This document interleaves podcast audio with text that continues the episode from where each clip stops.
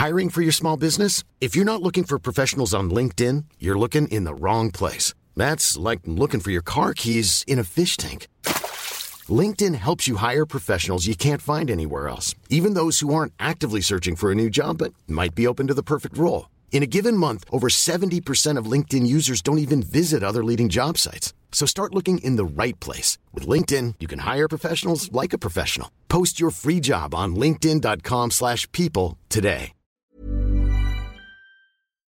Yeah. Bonjour à tous et bienvenue à l'heure des pros en ce jour de l'ascension. Tous les observateurs qui ont suivi le procès de Nicolas Sarkozy dans l'affaire dite des écoutes soulignent la disproportion qu'il existe entre la peine infligée à l'ancien président de la République, un an de prison ferme et l'objet du délit. J'ai appris hier que la présidente de la Cour d'appel qui a condamné Nicolas Sarkozy, Madame Sophie Clément, s'était élevée violemment contre sa politique pénale en 2009. Nicolas Sarkozy avait annoncé une réforme de la justice que Madame Clément avait interprétée dans le journal Le Monde en déclarant Museler les juges, c'est un fantasme d'homme politique. Il me semble que lorsque la justice juge un ancien président de la République, elle doit être au-dessus de tout soupçon. Que rien ne doit instiller le doute, qu'on n'imagine jamais un règlement de compte, qu'on ne subodore pas une décision politique. À partir du moment où la présidente est une opposante à Nicolas Sarkozy, ce soupçon existe et il existera toujours quant à la motivation de l'arrêt que Mme Sophie Clément a rendu hier. Et on va en parler dans quelques instants. Audrey Berthaud. Bonjour Pascal, bonjour à tous. Ma carrière politique s'arrête aujourd'hui. Le maire de Saint-Brévin a confirmé sa démission. Yannick Morez a été reçu hier par Elisabeth Borne et la ministre des collectivités territoriales Dominique Faure. À la sortie de ce rendez-vous à Matignon, le maire de Saint-Brévin a donc confirmé qu'il démissionnait. Et le gouvernement qui veut d'ailleurs alourdir les sanctions pour ceux qui s'attaquent aux élus. Ils veulent que ces attaques soient considérées comme aussi graves que les atteintes contre des policiers. Il nous faut évidemment arrêter cette spirale infernale de la violence faite aux élus dans notre République, a affirmé la ministre des collectivités territoriales. Et puis ce match hier, c'était la demi-finale retour de la Ligue des Champions. Manchester City a totalement dominé le Real Madrid 4-0 à domicile avec un doublé de Bernardo Silva, puis un but contre son camp de Militao et un dernier but d'Alvarez. Le Real Madrid s'est donc qualifié pour la finale. Ce sera contre l'Inter Milan le 10 juin à Istanbul. Jenny Bestier, Noémie Schulz, Gérard Carrérou, Olivier D'Artigol, euh, Philippe Bilger. Ça me fait plaisir. Ah ben moi aussi. Que vous soyez là. Bien évidemment. Il y a des sujets passionnants. Mais c'est des sujets passionnants. Qu'est-ce que vous voulez que je vous dise On va revenir. Mais j'y vais fort. Je ne vais pas fort du tout. Je... Mais je. Quand même. Je, je dis une seule chose. Et puis votre première phrase est fausse. Tous les observateurs, c'est faux. Tous. Tout, alors, tout, tous, tous ceux que j'ai entendus, à part Mediapart. Tous ceux qui vous parlent, tous ceux avec qui vous discutez. Écoutez. Pas Mediapart. Écoutez. J'écoutais hier Non, sur une chaîne Mediapart. concurrente Alain Duhamel. Oui. Et je vais citer la chaîne BFM. Alain Il Duhamel. n'est pas venu au procès, Alain Duhamel. Ça fait juste 60 ans quand même qu'il fait. Ah euh, Personne le. qu'il a un regard sur la politique. Mais il, est- il était pas. Je le mets dans, le gens, dans les gens euh, que j'écoute. Euh, vous Par son recul, raison. par son expérience, etc. Vous parlez des observateurs du procès. Alain Duhamel, je ne l'ai pas vu dans la salle d'audience et je ne suis pas sûr qu'il ait lu l'intégralité du dossier. Mais Il contestait pas d'ailleurs totalement la décision, mais ça Donc- disproportionné. donc- donc il a trouvé disproportionné. Bien sûr, c'est Mais qu'en c'est- mais fait-il c'est- Mais mais qu'en souligne- fait-il mais, mais je- Mais une... souligne la disproportion qu'il existe entre la peine infligée à l'ancien président de la République et l'objet du délit. Mais qu'en mais qu'en sait-il Mais Pascal, Qu'en sait-il c'est un commentaire. Alain du Et Alain vous, du. Qu'en savez-vous Mais attendez, Pascal, euh, si vous vous, m'autorisez vous quelque vous étiez chose. au procès Je n'ai jamais de Vous ma étiez au procès Attendez, Pascal. Alors, vous ne parlez pas plus. Vous me laissez dire quelque chose. Euh, Je n'ai jamais. Vous avez sur- un avis Pascal, je voudrais pouvoir terminer une avis. phrase. Oui. Sur l'ensemble des sujets, j'ai rarement argué de ma qualité d'ancien magistrat. Je ne voudrais pas que vous arguiez de votre ignorance relative en matière judiciaire pour considérer que votre édito, d'ailleurs tout à fait intéressant, est décisif. Vous voyez, il faut arrêter maintenant. Mais qu'est-ce que je dis euh, Non, vous avez dit tous les gens vous dites pas- une Vous erreur. présentez la Vous présidente une comme une, erreur. Je suis vous présentez la présidente comme une opposante politique. Oui. C'est Euh, faux. Mais, Mais c'est faux. sa Mais décision, je n'ai pas son dit arrêt ça. est motivé. Je- je mais son arrêt n'est pas pardonnez-moi, motivé par des je- je n'ai considérations pas- Je n'ai politiques. pas présenté Madame. Je, je ne l'ai pas. J'ai dit qu'elle qu'elle avait interprété dans le jour, qu'elle s'était opposée à la politique pénale de Nicolas Sarkozy. Mais la C'est couleur ce de l'édito en fait une opposante politique. Mais non, mais, mais je, plutôt. je, le- je dis une chose qui est simple. Quand on juge un président de la République, et ce n'est pas rien, avec les conséquences que ça a dans notre société aujourd'hui, Oui. possible de désigner le tous pourri ou de faire passer tous les hommes politiques pour euh, des euh, délinquants. Je dis que la justice, dans ces cas-là, au nom de, comment dire, de, il y a une forme de pédagogie, mais aussi, euh, bien évidemment, de, que jamais on ne puisse imaginer précisément qu'il y a un règlement de compte. Elle doit être au-dessus de tout soupçon. Donc c'est une erreur. Pour moi, c'est mon Mais avis. Pascal. Je termine, c'est Oui. mon avis. Oui, de nommer une présidente qui s'est opposée à celui. Et si vous, et si vous, vous étiez jugé, vous auriez envie d'être jugé par quelqu'un qui s'est opposé à vous que- Si j'étais ancien président, je n'aurais pas commis un certain nombre d'infractions. C'est- ça le Alors, problème. écoutez Madame Lafont et après je vous donne la parole parce que madame- c'est Ah, Madame Lafont. Madame. Lafont, une grande avocate. Ça, on Mais- est d'accord là-dessus. Jacqueline Lafont.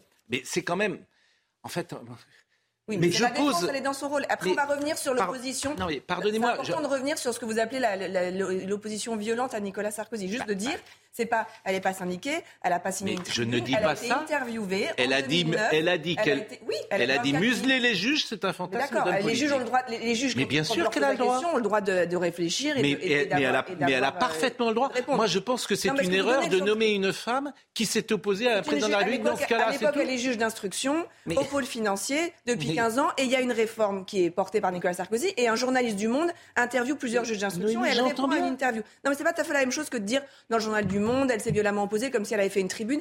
Mais elle s'est violemment Mais on- opposée. Je ne peux pas dire autre je chose. Remets dans le, je remets dans le Mais contexte. vous dites la même chose que moi. je remets dans Pas tout pas à tout fait. à fait. Vous dites exactement la Et- même elle chose. Je, je remets dans le contexte. Encore Vous une dites, fois. je, vous dites la même chose que moi. Elle s'était élevée violemment contre la Elle politique part pénale. de son, de son désaccord, effectivement, qui était à l'époque la suppression des juges d'instruction, et elle Mais- était juge d'instruction. Mais elle, enfin, on peut ergoter pendant des heures. Ah on non. dit la même chose. En revanche, écoutons euh, Jacqueline Lafont qui a parlé effectivement de ça qui peut surprendre les observateurs. C'est tout. Et on Euh, peut expliquer après. On bah peut oui, on- expliquer. ah, on Quel- peut- Quelques observateurs. Écoutons Madame Lafont.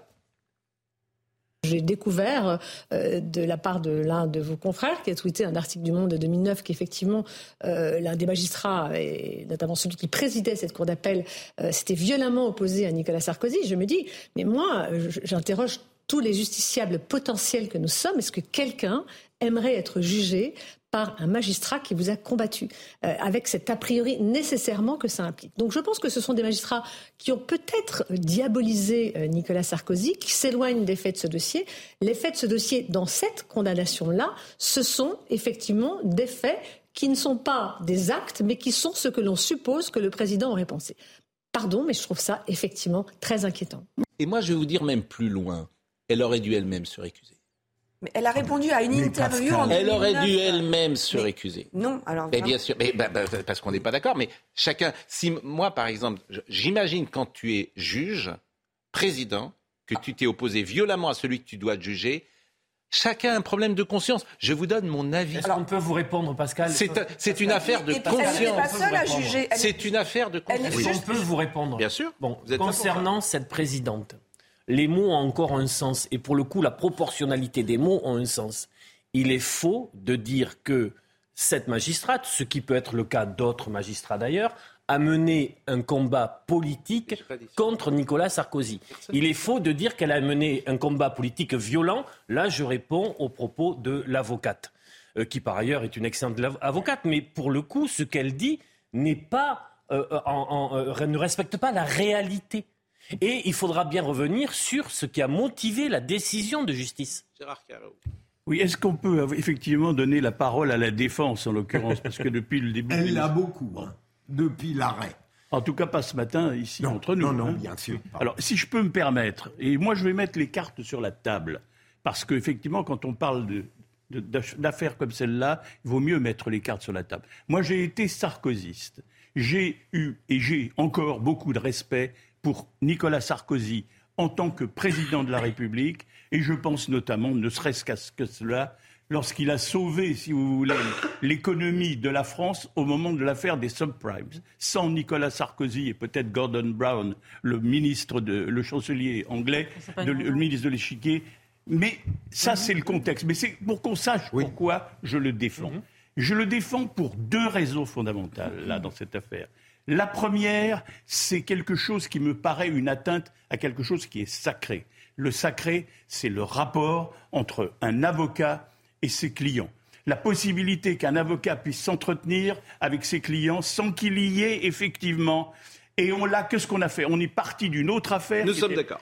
oui, donc les filets dérivants, et on est arrivé. Bon, ça c'est le premier point. Le deuxième, c'est un contexte. Ce contexte est dramatique. Je me souviens, parce que j'ai écrit même là-dessus, Hmm. de l'affaire du collier de la reine. L'affaire du collier de la reine, c'était quoi? C'était une affaire qui est intervenue. Non, non, mais attendez, Cours, rassurez-vous, Gérard, l'affaire du collier de la reine. Cinq, cinq- cinq ans avant la Révolution. Il y a un livre de Dumas qui fait Oui, cinq ans avant la Révolution. Gérard, très non, non, court. mais attendez, vous allez voir la similitude. Oui, oui, je- Cinq ans avant la Révolution, les magistrats français, le Oui. Parlement, Oui. voulaient se payer effectivement la reine Marie-Antoinette et partant le roi Louis XVI. Mm. Qu'est-ce qu'ils ont fait? Dans une affaire où la reine et le roi n'avaient aucune implication directe, l'affaire dite du collier, Oui. relisez Dumas, Mais effectivement. je sais, mais bon.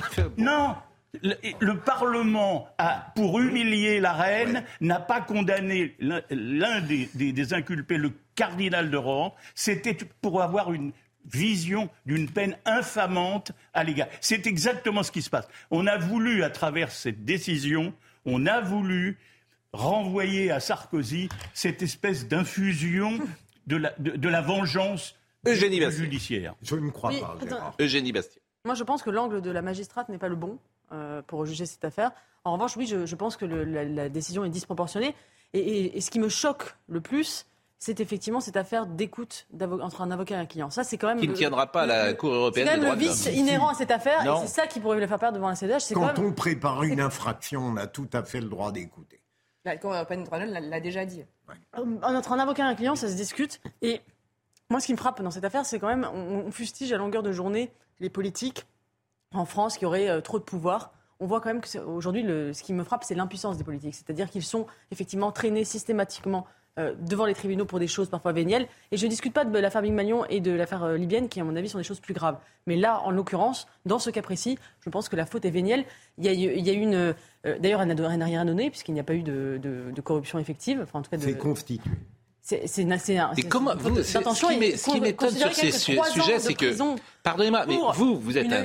une, une corruption qui n'a pas été réalisée, ça me Oui, paraît. mais la loi dit que même si oui, que l'intention suffit.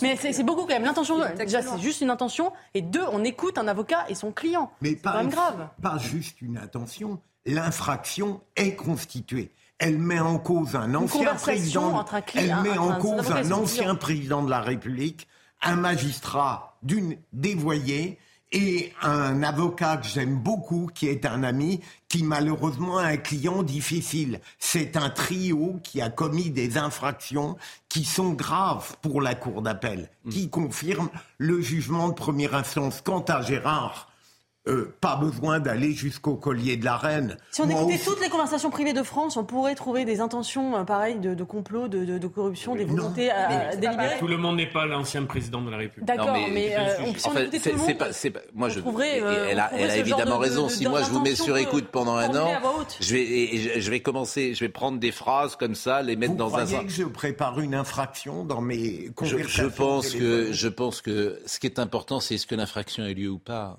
Pardonnez-moi de le dire comme ça. Mais non, mais justement, Pardonnez-moi quand même de le dire comme mais ça. C'est quand même. Je veux dire que avez- si, avez- euh, si quelqu'un dit à son avocat, même d'une certaine manière, ah, tu sais, euh, en fait. Euh, Tu sais, on devrait peut-être faire ça. et Bon, moi, je veux bien qu'on s'en serve. Mais euh, il a dans... Il n'y a pas un Vous début de... Je vais peut-être tuer mon voisin. Mais- Si vous le faites pas, vous ne serez pas Pardon condamné. Effectivement. Alors, si comment vous dites, je, je vais peut-être tuer mon voisin et que finalement vous le tuez pas, vous ne serez pas condamné. C'est pas la même chose. Là, Ah, l'intention c'est n'est pas la même. La corruption, c'est particulier. Alors que vous êtes le premier pour l'ensemble. des, des bêtises au téléphone, on peut en dire Oui, beaucoup. Et si, mais Pascal- si j'étais écouté, il est possible que je Oui. le sois. Franchement, si tu Oh, veux me mettre que vous disiez des Là, bêtises je au prends- téléphone, ça Marine m'étonnerait. Lançon dit si on m'écoute, je prends perpète. Alors- mais bon, mais on- parce Oui. qu'on on est tous voilà. C'est moi je trouve que ce qui est important, je le répète, c'est est-ce qu'il y a eu infraction ou pas. Mais Il y a justement, pas eu- il y a eu infraction. Et Pascal, je Bah, suis ah bon surpris par le Enfin, vous, fait, vous êtes, euh, alors qu'à juste titre, Mm. pour l'ensemble des infractions, vous ch- réclamez en permanence, Bah, et bah, je vous rejoins les infractions souvent, quand elles sont le avérées. changement du logiciel. Mais quand elles sont avérées. Là, Lorsqu'un président commet des infractions que je considère comme graves, vous êtes d'une bienveillance Mais quel- absolue. quel- Je peux vous lire, je, veux- je peux vous lire quelque Quelle chose démagogie. Pascal, vous, quelle démagogie, Philippe. Il est beaucoup Pascal, je vais vous plus lire un texte. Je difficile. vais vous lire un texte et vous allez me dire de qui c'est. Oui. Un dialogue au téléphone, c'est comme une conversation avec soi-même. Si l'interlocuteur est un intime, on s'y livre, on s'y met à nu, on y pense tout haut, on parle trop vite, on exprime ce qu'on ne pense pas vraiment, on ment, on profère des bêtises, on dit n'importe quoi, on affirme comme une vérité ce dont on doute profondément. Qui a écrit ce texte? Edoui Plenel. Dans les mots volés, parce qu'il avait été mis sous, oui, alors- il avait été mis sous les écoutes par François Mitterrand. Oui, mais Eugénie, ça n'a aucun rapport. C'est la première fois qu'on salue Edoui Plenel, notre tartuffe national, euh, Edoui Plenel. Mais oui, Edoui Plenel qui avait été mis sous écoute par François Mitterrand. notre tartuffe national, mais là, effectivement, notre tartuffe national avait non, dit quelque chose. sorti euh, des affaires euh, euh, réelles. L'affaire Cahuzac n'existerait absolument. pas euh, sans Mediapart, rappelez-vous. Ça a permis, la- pas- ça a permis le parquet Non, mais c'est très intéressant. C'est pas Mais- une conversation téléphonique, c'est des Bon. dizaines et des Oui. dizaines de conversations Oui, téléphoniques avec, des, avec des chronologie, moyens avec- qui ont été mis sur cette affaire, mais extravagants. pas de nom. Pascal, Et on change extravagant. pas de C'est-à-dire que, nom. et c'est extra, c'est-à-dire que la justice, la justice, non mais vous, vous êtes un, pardonnez-moi de le dire comme ça, mais vous êtes un obsessionnel anti-Sarkozy. Mais- mais votre, vous qui votre mais rancœur, non, votre mais je- ressentiment. non, mais Pascal, on est même dans un rapport de haine quand je vous pas- écoute. mais vous mais non, je ne plaisante vous- pas. Je vous vois vous qui- sortir de vos gonds. Mais c'est vous À qui êtes fois, un inconditionnel, pas du tout, ignorant de la réalité judiciaire. Ah ben c'est oui. Voilà. Voilà. ben, écoutez, Philippe, moi je vais vous dire toujours la même chose. Je suis sans doute un ignorant de la situation judiciaire. Je souhaite qu'une chose dans ma petite vie ne jamais avoir affaire Mais à la c'est mieux justice. Mais moi, Je termine, pareil. je termine. Quand je vois sur les mêmes faits, et je vous dis toujours la même chose, les mêmes faits, qu'un coup Bernard Tapie est condamné et un coup euh, il est relaxé, Et alors sur les mêmes faits, Vous je me dis, je termine, que mon Dieu, que je n'ai jamais affaire à la Vous justice de voulez ce pays. supprimer l'appel? Pas du tout. Ça veut simplement dire que, et je fais le procès de personne, c'est que en fonction de ceux qui jugent, ben, ils ont parfois euh, une vision différente. Pascal. C'est de tout. C'est tout. C'est qu'est-ce que vous voulez que je vous dise? Et Donc, euh, donc c'est tout. Et l'affaire Tapie le montre. Mais j'avais parlé également de l'affaire Tron. Mais qu'est-ce qui avait changé dans l'affaire Tron? Mais Rien. C'était les mêmes faits. Euh, Une fois, il est trois ans en tôle. euh, Le lendemain, il est acquitté. C'était les mêmes faits. Et alors que je sache. Ben, et alors, je préfère ne jamais avoir affaire à la justice. je suis Bah, alors l'affaire c'est un procès d'assises, donc c'est un juré. c'est des Oui, mais, mais, c'est, mais Et peu, même- peu importe d'ailleurs. Mais c'est- et je pourrais multiplier. Mais moi, je suis d'accord. C'est tout ce que je vous dis. Si je- Ni plus. C'est-à-dire que d'un autre tribunal aurait pu acquitter euh, Bernard, euh, euh, Nicolas et ça me Sarko- démontre Vous Sarkozy. vous donnez l'impression qu'il y a, une magistrate là qui a pris une décision. C'est un peu oublié que dans cette affaire, vous avez euh, un parquet qui avait requis le renvoi, des juges d'instruction qui l'ont validé, des, euh, un, un nombre de recours incalculable devant la chambre d'instruction où à chaque fois vous avez Bien une sûr. collégialité de magistrats qui validait les actes de procédure, un jugement en première instance qui a condamné avec trois magistrats,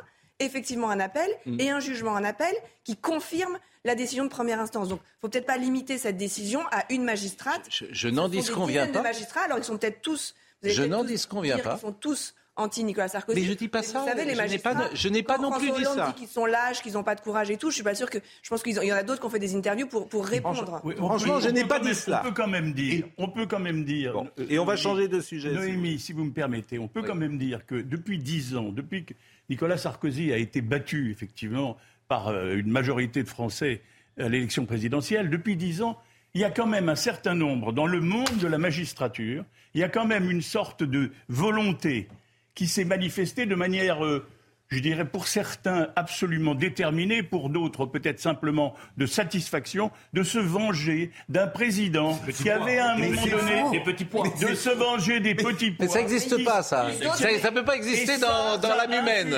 Si ça vous peut pas exister. Monsieur euh, Philippe, C'est si tu permets, ça a Alors. infusé dans la tête d'un certain. Et regardez, on a cherché systématiquement tout.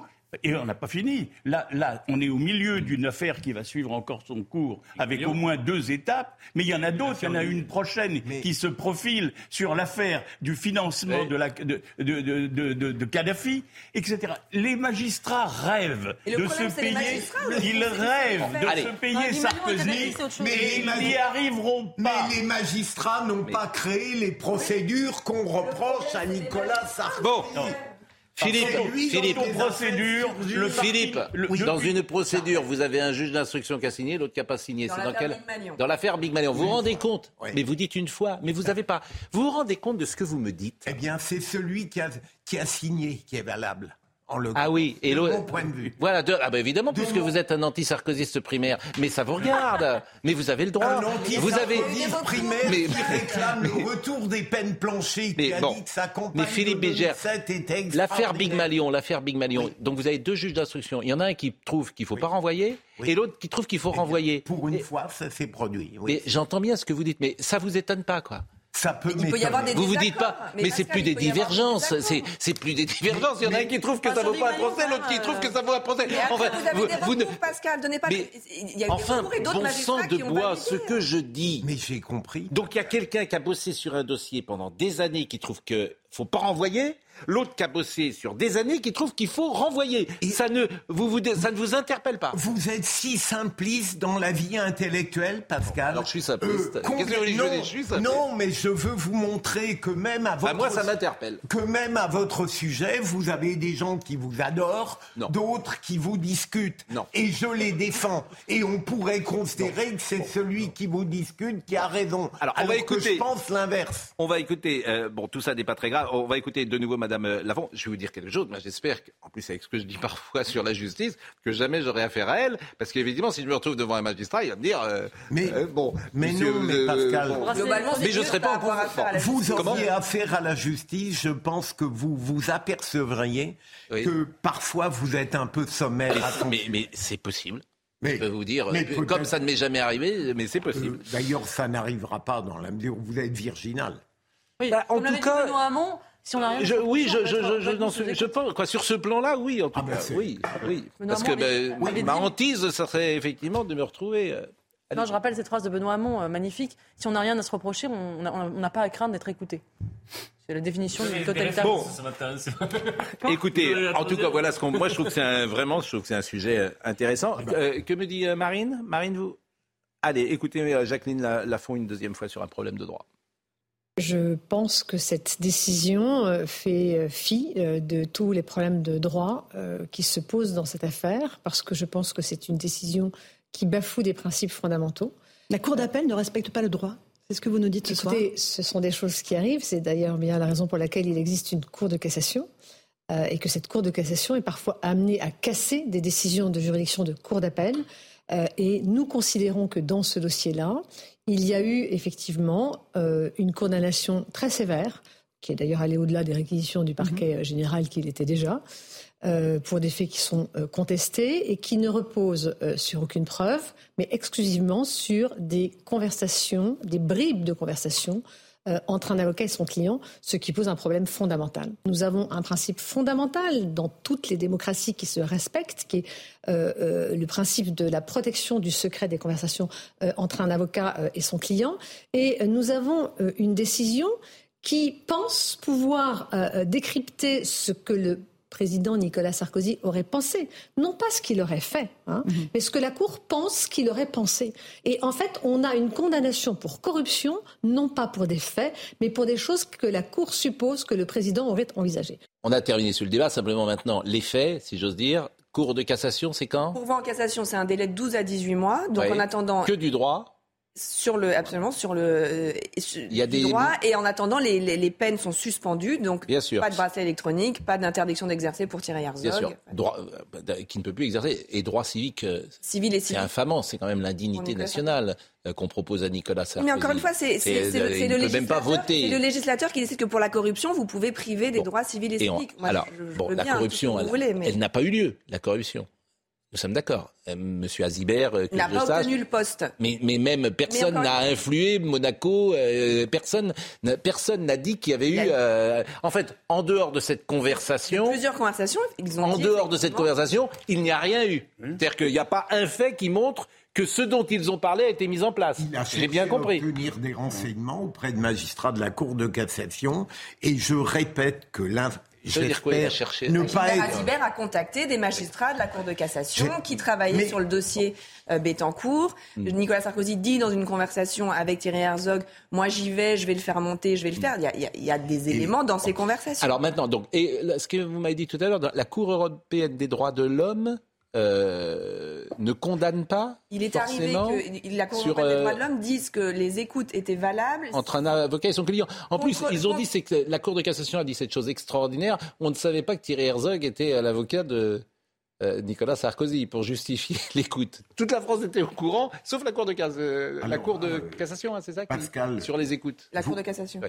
Euh, vous admettez tout de même qu'une écoute qui démontre Hmm. la préparation d'une infraction, euh, avec ensuite un faux nom qui démontre aussi que pose un problème. D'accord. Mais les moyens mis en place pour faire ces... Il n'y a pas autre chose à faire, bien sûr, en France. Si. Euh, les moyens qui ont été... Je crois, c'est combien de magistrats qui ont travaillé sur ces dossiers? Bah, Combien d'enquêteurs? Combien Il y en a beaucoup. Combien de temps pour une affaire comme celle-là Mais, mais elle n'est pas dérisoire, Eh ben, Pascal. euh, non, pour vous, non, manifestement. vous trouvez- Non, il s'agit de rendre une, Ça vous- de ça vous rendre permet une décision infamante pour un Mais président de la Pascal, République. vous trouvez- C'est pas, grand-chose. hein. Vous trouvez que ce qui a pu être commis par un ancien président, c'est dérisoire dans une démocratie Quand c'est pas ça, avéré, c'est dérisoire, oui. Ah, ah, oui, oui, effectivement, ça me paraît pas. Alors là, voilà, j'espère ne pas être taxé de malveillance lorsque je dis que ça n'est pas dérisoire. Que Nicolas Sarkozy dise à, à son avocat est-ce qu'on pourrait savoir comment euh, Non, ça se passe. Qu'est-ce que va dire la, Est-ce qu'on peut se renseigner pour savoir ce que va dire la Cour euh, de cassation sur le dossier? Ça me paraît pas effectivement. euh, bah oui, ça me paraît, ça me paraît même plutôt humain. Je pense que tout le monde ferait ça. Que si un jour vous passez devant quelques juridictions Oui. ce soir, paraît pas, oui. vous ne serez pas victime de choses. Pardon? Pardon? Non, je dis c'est bénin. euh, Ouais. Mais quand on songe à tous ceux qui ont commis affaires, des crimes de sang et qui ne vont jamais être condamnés, Bien sûr. Allez, la pause. et aucune indignité nationale, La pause. ça, ça, effectivement, il y a de quoi se On a terminé sur ce sujet. hein. Restez avec nous, c'est l'ascension. Vous nous êtes peut-être un- vous vous êtes levé peut-être un peu plus tard aujourd'hui, et euh, parce que vous ne travaillez pas, contrairement à nous. Et euh, on va parler de Cannes et restez avec nous parce qu'on va écouter Johnny Depp et Mayouen sur euh, Jeanne Dubarry. C'est vraiment extrêmement intéressant ce qu'ils ont dit hier sur leur film, sur l'affaire MeToo, sur euh, le boycott que subit Johnny Depp, et puis la réaction de ces actrices qui sont montées au créneau pour fustiger la présence précisément de Johnny Depp à Cannes. A tout de suite. Je salue Elodie Huchard qui nous a rejoint et on parlera évidemment politique dans une seconde. Ce qui nous changera des 25 premières minutes, bien sûr, puisqu'on n'a pas du tout parlé politique. Je vais remercier euh, Noémie Schulz, toujours précise sur les sujets juridiques. Et nous avons parfois quelques échanges, mais c'est vrai que vous étiez au procès, que je n'y étais pas. Mais surtout, je, je- je n'apporte pas de commentaire de la Non. décision. Je, je remets les choses dans le, dans le contexte. Personne ne commande jamais, bien sûr. Et on a le droit de commenter en plus. On a le droit On a de le droit, mais on a le droit, mais la différence, c'est que les gens qui ont jugé se sont plongés dans un dossier de milliers de milliers de Ah oui, pages, et les sûr. commentateurs Oui. n'ont lu des Non, mais ce que je veux dire, le principe, on dit on n'a pas le droit de commenter. Si, on a le droit de commenter. Ah, ne remettez pas une pièce dans la machine anti-Sarkozy, ça, parce que là, Ils sont chauds bouillants. là, On ne, avec Ah. des limites. Non, mais Philippe bien sûr. Bilger, si vous voulez. Ah non, mais bien sûr, le seul qui connaît est, taxé de malveillance, Mais les ignorants, eux, ils sont formidables. Vous connaissez quoi au Non, non, Ah bah si, parle pas. Prends comme tel. Non, mais- Pardon, j'arrête là. Bah, J'arrêtais. Vous, vous y étiez, vous, au procès? Non. Vous avez déjà eu la Voilà. discussion. Et la, grande la grande différence, rejouer. c'est que moi, j'admets Acte- que je n'y étais pas et Voilà. que donc, voilà. Pascal. Euh, Ne parlera- m'imitez pas. j'imite Philippe Bilger parfois, mais on parlera avec la voix tout à l'heure et on parlera des imitateurs. Oh là, quelle horreur, le cheveu sur la langue, je vais entendre tout ça. Non, ah, vous, non, vous, êtes délicat avec mais, vous rigolez, la, voix, elle est reconnaissable, votre voix, au ben contraire, entre oui, mais parfois, Une voix, ce qui est intéressant, c'est qu'il n'y a pas de bonne voix, la de mauvaise voix. c'est très important. Jouvet, la première fois qu'il a parlé, on a dû lui dire, euh, vous parlez mal, et puis c'est une voix reconnaissable Magnifique, magnifique. Et maintenant, on va écouter la petite Berthaud, Audrey Berthaud. C'est la jeune. Elle va nous donner les infos. À tout de suite. L'auteur présumé de la fusillade de Villerue a été mis en examen pour tentative d'assassinat et écroué. Des renforts de la gendarmerie sont arrivés hier dans cette petite ville de Meurthe-et-Moselle. L'auteur présumé de la fusillade est un délinquant multirécidiviste et la fusillade, pour rappel, avait fait cinq blessés, dont trois graves samedi. L'éducation nationale a signé un accord sur la mixité sociale à l'école avec l'enseignement catholique.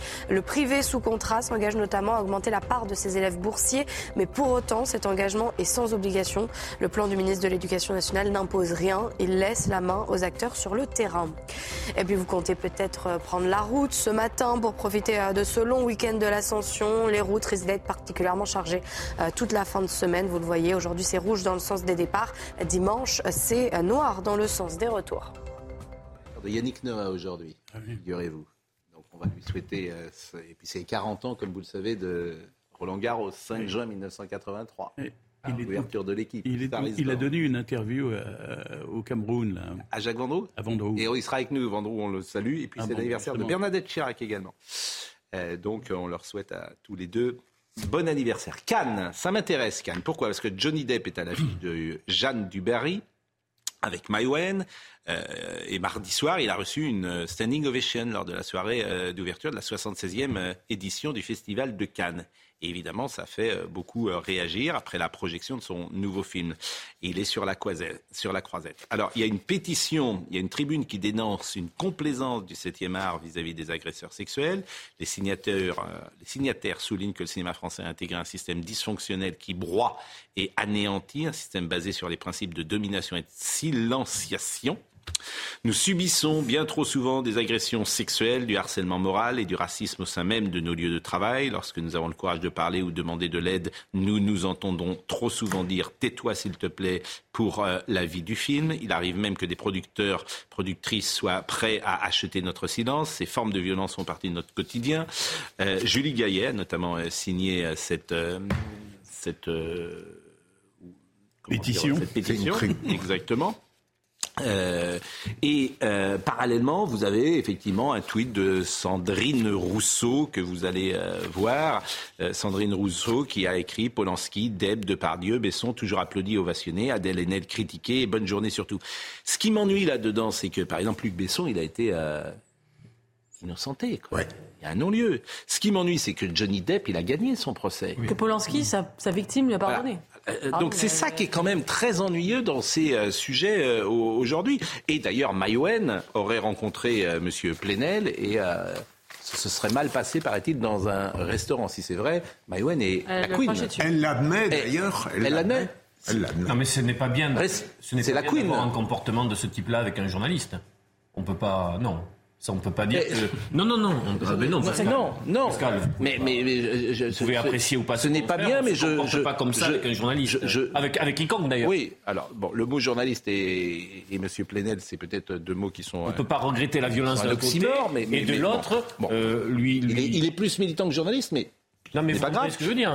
J'entends, mais je peux comprendre. En fait, je, peux comprendre Maïwen, puisque Maïwen, euh, euh, comment dire, a été, a été la femme euh, de Luc Besson. et que euh, Mediapart, visiblement, avait fortement attaqué euh, Luc Besson, qui aujourd'hui est je ne sais pas si on dit innocenté, non-lieu, etc. Donc, je, peux comprendre un acharnement quand quelqu'un, justement, vous parliez de la justice tout à l'heure. Ça ne justifie pas le crachat, quoi. Mais vous avez aucune violence, il faut, faut, condamner toute violence. Nous sommes parfaitement d'accord. Mais je voudrais qu'on écoute Johnny Depp. Parce qu'hier, il a été interrogé. Et c'est très intéressant aussi l'espace médiatique. Par exemple, Télérama a parlé de la conférence de presse lunaire de Johnny Depp. Ben, elle n'est pas du tout lunaire, en fait. Elle n'est pas du tout lunaire. Ce qu'il dit, c'est très intéressant et très intelligent. Mais quand on dit lunaire, déjà, on se positionne. Mais bon, c'est Télérama. Alors, est-ce que j'ai l'impression d'être boycotté? Eh bien, non, pas du tout. I don't feel boycotted by Hollywood because je n'ai pas l'impression d'être boycotté par Hollywood. I don't think parce about que Hollywood. je ne pense pas du tout à uh, Hollywood. Peu m'importe. I don't have much further need for Hollywood myself. pas vraiment besoin d'Hollywood moi-même. Yeah, I think uh, it's a very strange, funny time where Nous sommes à une époque assez everybody would love to be able to be themselves, but they can't. Tout le monde aimerait être soi-même, mais personne ne le peut, parce qu'il faut se conformer, conformer aux personnes qu'on a en face de soi. Si vous voulez vivre ce genre de vie, moi je vous souhaite ce qu'il y a de mieux. Moi je serai de l'autre côté quelque part.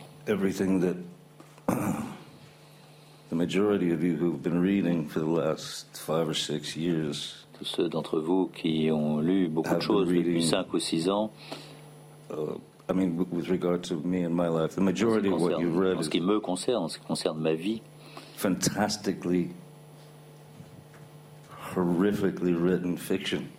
Vous avez um, lu de la fiction euh, rédigée d'une façon fantastique et horrible.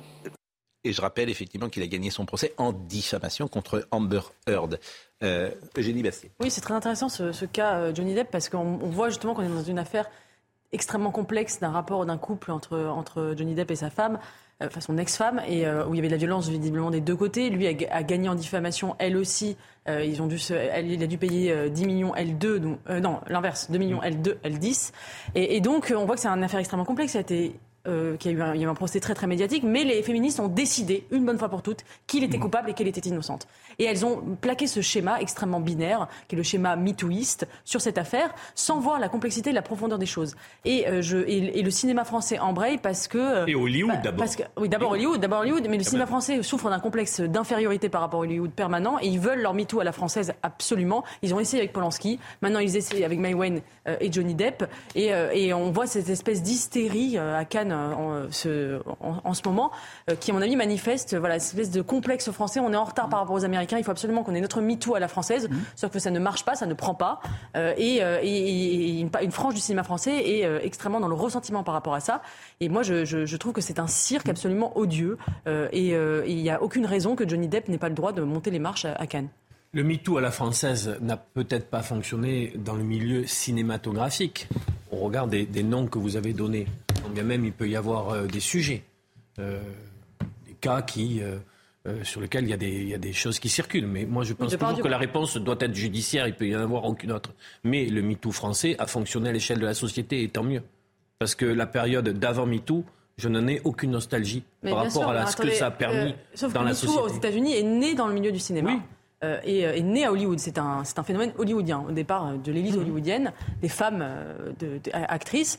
Et je pense que les, actrices françaises, une partie des actrices françaises voudraient à tout prix avoir leur mytho à la française et elles n'y parviennent pas parce que y a la société française résiste et le monde de la culture non, résiste la société française à, ne résiste à, à l'hystérisation mythoïste anglo-saxonne et, et, je crois que c'est ça le nœud du problème.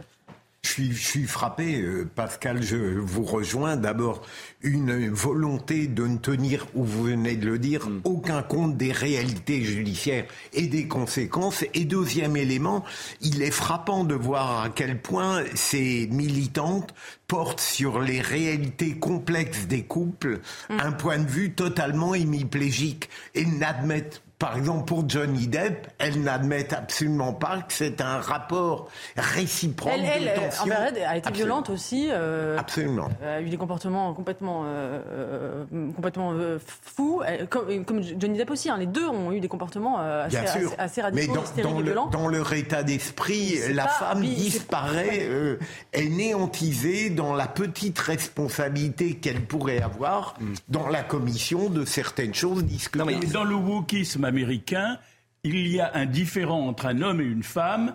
Systématiquement, on doit prendre position, quelle que soit l'affaire. C'est le cas pour l'affaire de Johnny Depp. On doit prendre position pour là, Il y a parfois sujet. Ça peut donner l'affaire Marie Je ne dis pas que dans tous les cas, les hommes ont raison. Simplement, je dis que eux prennent une attitude totalement manichéenne. Totalement manichéenne. Je vous répète, moi, ce qui m'intéresse, c'est euh, le tweet, euh, d'une certaine manière, de Sandrine Rousseau. Ah, parce que il est euh, révélateur d'une époque. Et on peut le revoir d'ailleurs, euh, ce tweet. C'est-à-dire qu'elle cite quatre noms Et Luc, elle cite Besson. Je répète, Luc Besson, il a vécu pendant des années avec ce soupçon au-dessus de lui, de viol. Il était accusé de viol il, y a un non-lieu. Absolument. Donc, quand vous êtes responsable politique, on parle de la violence en permanence, mais de la même. En fait, désigner Luc Besson comme un violeur alors qu'il ne l'est pas, c'est le mettre en danger personnellement. C'est le même esprit que Madame Tondelier qui nous explique que moi je suis sexiste, que je suis raciste, etc. Elle nous met en danger. C'est-à-dire que quelqu'un dans la rue peut venir à un esprit. Euh, euh, mais bien sûr que si. Bah, en tout cas, moi, je. Il ne faut pas exagérer. Bah, euh, je peux vous dire. Je pense pas que Luc Besson va être agressé, mais mais, euh, pour le coup, c'est Maïwen qui a agressé Louis. Mais euh, mais attendez, Pascal. si moi, je, trouve ça incroyable. moi, je pense que c'est pas c'est pas pour rien quand même que MeToo a surgi dans le milieu du cinéma. C'est-à-dire que c'est aussi un milieu, d'ailleurs très gauchiste. très donneur de leçons, très je fais la morale, mais où il y a une espèce de libération sexuelle absolue et où les hommes ne se comportent pas très bien avec les femmes. Et moi, j'ai des témoignages d'amis qui travaillent dans le cinéma, et c'est vrai que pendant longtemps, euh, on, se croyait autorisé finalement à se, taper la petite jeunette. et aussi les, femmes, ils trouvaient leur avantage, ça leur permettait aussi, euh, quand on couchait avec les réalisateurs, de monter, etc., dans la hiérarchie. Donc c'est un milieu aussi très spécifique. Non mais manière. non mais vous savez. Non mais dans les deux dans les deux sens. Mais il y, avait eu la violence et il y a eu le harcèlement. Faut le dire. D'accord, mais dans, ce milieu du cinéma est quand même. C'est pas pour rien que MeToo est né dans le ah milieu bah, du cinéma. Non mais c'est. un milieu où là effectivement. Ça part Aujourd'hui, c'est un backlash de la libération sexuelle absolue. Aujourd'hui, François Truffaut serait, euh, serait accusé de euh, harcèlement et d'être euh, l'homme qui aimait les femmes, ça ne pourrait plus passer à la télévision, et quoi, ça ne pourrait même plus être produit. Ça serait un harceleur. Vous savez que le mépris de Godard a été débranché par les par les étudiantes d'une école de cinéma parce que bien sûr. c'était une Élodie Huchard, et puis après on va parler d'Adèle Haenel. Non, mais sur le tweet, effectivement, de Sandrine Rousseau, c'est très, euh, c'est exactement la manière qu'ils ont de faire. C'est-à-dire, on cible des gens, la présomption d'innocence mmh. n'existe pas. Quand c'est avant le procès, de toute façon, la personne est déjà coupable. Quand c'est après, c'est la justice qui s'est trompée. Et c'est toujours une volonté de cibler euh, des gens et de les mettre en danger. Mais parce qu'à chaque fois qu'on cible, comme Marine Tondelier, quand elle nous cible nous, il y a des confrères qui sont sur le terrain. Mmh. Elle se fout de savoir si en manifestation, ils vont se faire agresser, comme ça arrive souvent. C'est en fait le coupable tout trouvé, les conséquences, on s'en fout. Mais moi, je pense qu'il faut porter plainte peut-être contre Madame Tondelier. Je pense, hein, je ne sais pas si ça tombe d'ailleurs sous le coup de la loi. Euh, euh, quand on traite quelqu'un de raciste et ah de bah. sexiste, ça tombe sous le coup de la loi Ah oui. La diffamation ah oui. Moi, je, franchement, c'est trop, c'est trop grave, me semble-t-il. Moi, ça fait, je fais cette émission depuis sept ans, j'ai jamais traité quelqu'un de raciste. Réactionnaire, ça ne me gêne pas, mais j'ai jamais, j'ai jamais. Euh, Il y a encore jamais raciste et un autre sexiste. sexiste. Oui, non, mais elle nous accuse tous collectivement. bien sûr. Ah bah vous avez, tous ceux qui sont sur ce plateau du matin au soir. Et je l'ai entendu. Vous, vous êtes quelqu'un d'extrême droite. Vous avez dire, vous avez dirigé Europe 1 vous avez dirigé euh, TF1. Mais c'est sans doute parce que j'étais raciste et d'extrême droite que j'ai eu ces postes-là. Exactement. Vous avez une carrière, vous faites partie euh, des gens qui ont une carrière quand même euh, intéressante. non, mais ça fait rien. Aujourd'hui, je suis raciste vous êtes, et d'extrême droite, puisque, puisque Madame, Tondelier le dit, et qu'on ne réplique pas à Madame Tondelier. attendez, moi je réplique à Madame Tondelier. et non seulement je réplique, mais je l'invite sur le plateau. Mais alors, courage Fuyon. Courage Fuyon, elle ne vient pas. Bon. ou elle met ses. Écoutez. Bon, écoutons en revanche euh, Maïwen, qui est la queen. Ah, mais je l'adore. Ah, c'est la queen. Maïwen. D'abord, moi, je le film Je l'ai pas vu encore. Euh, ben, euh, il est sorti à 20h et comme vous le savez, j'ai un métier.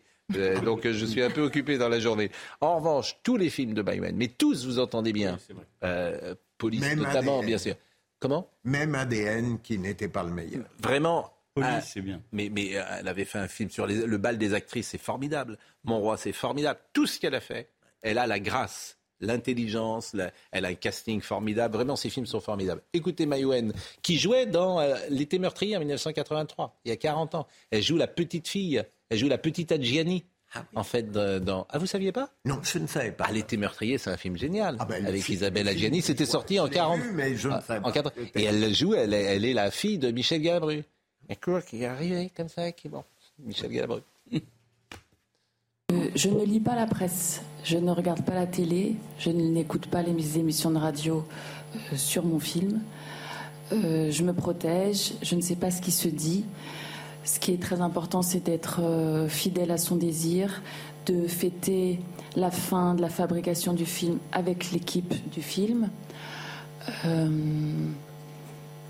et puis, peut-être qu'il se dit forcément des choses euh, négatives sur les films. À mon avis, il se dit tout et n'importe quoi.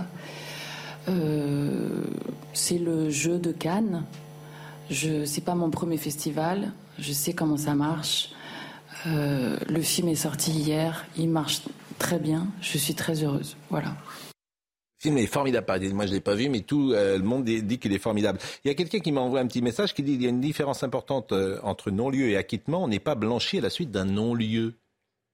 Euh, le non-lieu est la conséquence du fait qu'on n'a pas, qu'il n'y a pas de charge suffisante. on est complètement, donc on est blanchi. celui qui bénéficie d'un non-lieu généralement dit qu'il est innocent. Mais je veux dire. Mais vous, vous êtes. Euh, moi, alors, ça nous entraînerait trop loin ah vers, vers des polémiques. Allons pas sur ce droit pénal. On va faire droit pénal le matin. Je considère qu'on va faire une heure de droit pénal. le non-lieu ne démontre pas forcément l'innocence. Le non-lieu démontre qu'à la suite d'une instruction, on n'a pas eu de charge suffisante pour renvoyer. Sur le plan juridique, mais pour l'opinion publique, le non-lieu. Bien sûr de la même manière que l'acquittement. Ça, vous aimiez pas le non-lieu, vous, hein Ça, c'est un truc, ça vous rendait malade, hein, le non-lieu. Hein On sent que là, ça boue à l'intérieur. Hein. Le non-lieu, c'est, ça vous déchire. Hein. Le non-lieu, ah, c'est Javert, quoi. J'y suis pas, j'y suis pas arrivé. Le nombre d'acquittements que j'ai requis, vous seriez étonné. C'est vrai? Oui. Et même vous, un jour, si par malheur vous étiez devant la justice, je serais prêt à plaider pour vous. Mais je, euh, mais, mais, mais, je, je l'espère. Ah. bon, mais pourquoi vous, plaidiez vraiment des acquittements? J'ai jamais vu un procureur moi plaider un ah, acquittement. Je peux vous assurer si. Dans des, dans des affaires criminelles Ah oui, bien sûr. Aux assises Ça m'est arrivé, absolument. Oui, le 29 février, parce que... Non, non, non, non, Pascal, il faudrait que vous vous renseigniez... Mais combien de fois, par exemple, vous l'avez fait, sérieusement? J'ai peut-être 10, 15 fois. Et vous avez plaidé combien d'affaires? Oh, Écoutez, euh, à peu près 200, 250. Ah, ça fait quand même presque 10%. Oui, vous voyez, j'ai une petite expérience qui me permet parfois d'avoir. Bon, vérifiez quand même. avec vous. Vérifiez. Bon. Euh, c'est clair, non oui. Bon, voilà ce qu'on pouvait dire sur euh, cette affaire MeToo, canoise, et qui est intéressante. Et euh, je voulais qu'on termine avec Maïwen. Non, pas avec Maïwen d'ailleurs, avec Adèle et Enel, parce qu'il y a une, alors une pétition en marge de cela, qui n'a pas de rapport avec Cannes. C'est une pétition PMA Pride des banlieues, pour que tout le monde ait le droit de fonder une famille, une réelle PMA c'est écrit pour tous. Bon, T-O-U-S-T-E-S. Bon, parce que maintenant, il y a un nouveau français euh, qui, qui on n'est plus dans l'écriture inclusive, tous. Bonjour à tous et à tous. Mais ça va, c'est tous, c'est le, j'imagine, que tous c'est le féminin de tous. Je sais pas pourquoi on dit toutes, d'ailleurs, on dit pas toutes, mais bon, pour tous. Avant, on aurait dit tous, mais bon. Et vous allez voir, parce que c'est la première fois que je vois ça, vous allez écouter Adèle Adèle. Alors, je savais qu'on écrivait en écriture inclusive. Maintenant, elle parle en écriture inclusive, ce qui parle de receveuseuse ou de, de, donneuse. Donc évidemment, c'est un nouveau français, donc il faut être attentif à, cette nouvelle langue qui surgit et, l'écouter. Adèle Edel. Euh, je fais cette vidéo pour dire que j'ai signé la pétition lancée par la Pride des banlieues de la PMA pour tous. J'ai signé cette pétition parce qu'aujourd'hui, euh, la PMA reste excluante. Alors déjà, elle reste excluante dans la loi pour les personnes trans, mais également dans les faits et via un contrôle médical et, euh, administratif pour bon nombre d'autres personnes, dont les personnes grosses, les personnes handies et les personnes racisées. Ce qui veut dire qu'en fait, aujourd'hui, les donneureuses et les receveureuses doivent correspondre euh, en termes de couleur de peau et de couleur d'yeux. Bon, bah déjà, ça, ça donne mieux euh, à, un traitement administratif absolument raciste. Mais également, qu'est-ce que ça veut dire? Ça veut dire que dans les faits, aujourd'hui, les personnes non blanches, les personnes racisées, euh, ont, des délais d'attente pour bénéficier de la PMA qui sont deux, trois fois plus longs que celles des personnes blanches. Souvent, je me dis, mais qu'est-ce qu'on a fait dans notre société pour. Euh, je vois pas de quoi parle, en fait. En fait, c'est du charabia, évidemment, mais qu'est-ce qu'on a fait tous, collectivement, pour arriver à, à ce renversement des valeurs où où ces gens comme Adèle Haenel, qui avait d'ailleurs sûrement un talent de comédienne, aient un espace aujourd'hui et soient entendus Qu'est-ce qui s'est passé en Mais parce qu'on a une conception euh, dévoyée du progressisme. On considère que tout ce qui fuit euh, radicalement la normalité est porteur de sens. Il faut préciser qui est le on. Moi, je ne me reconnais absolument pas dedans. Hein. Oui, oui. C'est-à-dire, c'est un sabir que je ne comprends pas. J'ai une culture politique de gauche. Je ne comprends pas ce qu'elle me raconte. Pour la PMA, pour Non, mais je, vous le dis euh, tel que je le ressens, Bah, euh, dans la oui. forme et le fond. Oui, bah, oui, mais Moi, je, je- enfin, et vous dites on, mais on- Oui, mais c'est ce qui m'intéresse, parce que vous, vous avez, en fait, comme toujours, les fractures, elles sont générationnelles. Vous avez quel âge, Olivier? 52 ans. Les gosses. Les gosses qui arrivent. Je vous assure, ça, ça percute. hein. Ce qui est intéressant, c'est Ça, qu'il y a ça, entre un- dans, ça, ça entre dans les cerveaux. hein. Non, mais ce qui intéresse dis, hein. au- au-delà de ça, c'est qu'il y, a un- il y a un il y a un mouvement qui considère que la PMA euh, pour toutes ne va pas assez loin et qu'il faut encore euh, élargir davantage, notamment les personnes trans. Donc ça veut dire en gros des, des femmes en réalité qui sont devenues, enfin qui voulaient devenir des hommes, mais qui veulent pouvoir avoir accès à la PMA en tant qu'homme, mais avec on un appareil discuter de ça. On peut en discuter. Enfin, on peut en discuter, Vous êtes enfin, opposé, oui. bon, il y, a, il y a un débat, mais on Et, peut euh, l'amener et- et même on peut maintenant, d'une manière qu'on fasse sauter les limites d'âge, qu'on fasse sauter tout contrôle, toute restriction, etc. Alors que déjà, ça pose, euh, ça, peut- ça pose un, un certain nombre de problèmes de, de, de, de- comment dire, de marchandisation des gamètes. euh, Mais je crois qu'elle est devenue une égérie pour certains milieux et qu'elle qu'elle est dépassée par ce phénomène-là. Quand je vois cette Oui, mais ce qui m'intéresse Ah, ben toujours, oui, c'est qu'elle représente euh, un mouvement, sans doute minoritaire, mais qui existe, que j'entends dans les facs, dans les jeunes, parfois même chez des jeunes journalistes, etc. Et c'est pour ça que je vous pose la question. Je dis, qu'est-ce qu'on a fait? Qu'est-ce qu'on a fait au bon Dieu? Oui, ça, qu'est-ce franchement, qu'on a fait? Vous vous rendez compte que, Il y a 50 ans, euh, Gérard entendait ça. Qu'est-ce Voilà, passer à autre chose. Là, l'espace public aujourd'hui est saturé. Mais vous le diffusez. Mais vous avez raison. C'est une très bonne remarque. C'est une très bonne remarque. Mais je trouve que c'est bien de le diffuser parce qu'il est, Ah, il- il est important de voir jusqu'à quel ridicule une société peut aller. Bah, Quand on entend un charabia qu'on comprend déjà plus, effectivement, je trouve que peut-être ça fait du bien de, de se dire que c'est des gens qui sont un peu différents quand même de la majorité d'entre nous. Il ne faut pas oublier non plus les structures psychologiques personnelles qui, qui font que certains êtres partent d'un moment euh, agréable, de talent comme elle, pour aller vers des dérives qui leur donnent l'impression de pas. D'autant que ce qu'elle dit est peut-être faux parce que euh, Rachida, qui m'écoute euh, et qui m'appelle régulièrement, qui est infirmière, que on- qui pendant le Covid était intervenue plusieurs fois, me dit c'est n'importe quoi les propos de Adèle Haenel. La PMA est accessible à tous. Oui, je vois pas à tout le monde, je sais de quoi je parle, je travaille dans un hôpital où cela se fait. Elle parle d'un sujet qu'elle ne méprise pas, qu'elle ne maîtrise pas. Et c'est sans doute vrai en plus. C'est qu'en plus, ces gens parlent d'un sujet euh, qu'ils ne maîtrisent pas. Ce qui peut arriver. Bon. Bon, euh, on va euh, ouvrir le chapitre politique avec euh, l'affaire Trogneux et puis l'affaire de Saint-Brévin. Et c'est pour ça que vous êtes là, bien évidemment. Les trois hommes qui sont soupçonnés d'avoir agressé le petit-neveu de Brigitte Macron ont été placés en détention provisoire. Ils, devraient, ils devaient être jugés hier, notamment pour violence en réunion. Leurs avocats ont demandé plus de temps pour assurer leur défense. Leur procès est prévu le 5 juin. Je vous propose de voir un sujet.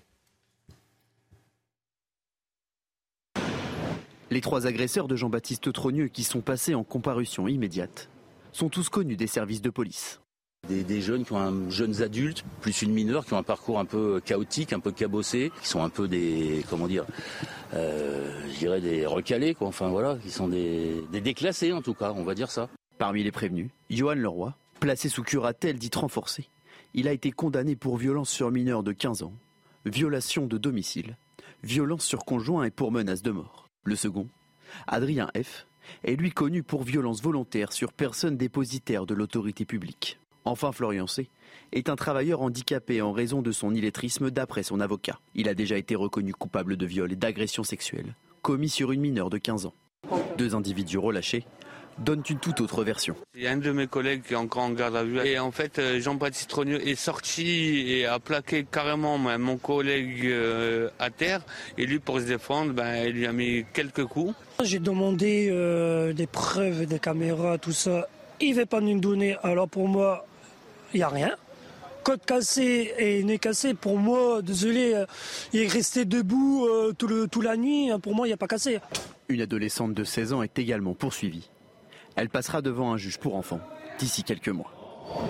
J'ai trouvé très intéressant le témoignage de ceux qui ont attaqué M. Trogneux, parce que vous voyez la difficulté de ces jeunes gens qui paraissent perdus, on va le dire comme ça. Perdus, c'est gentil. Voilà. Mais qui peuvent être aussi instrumentalisés par des discours.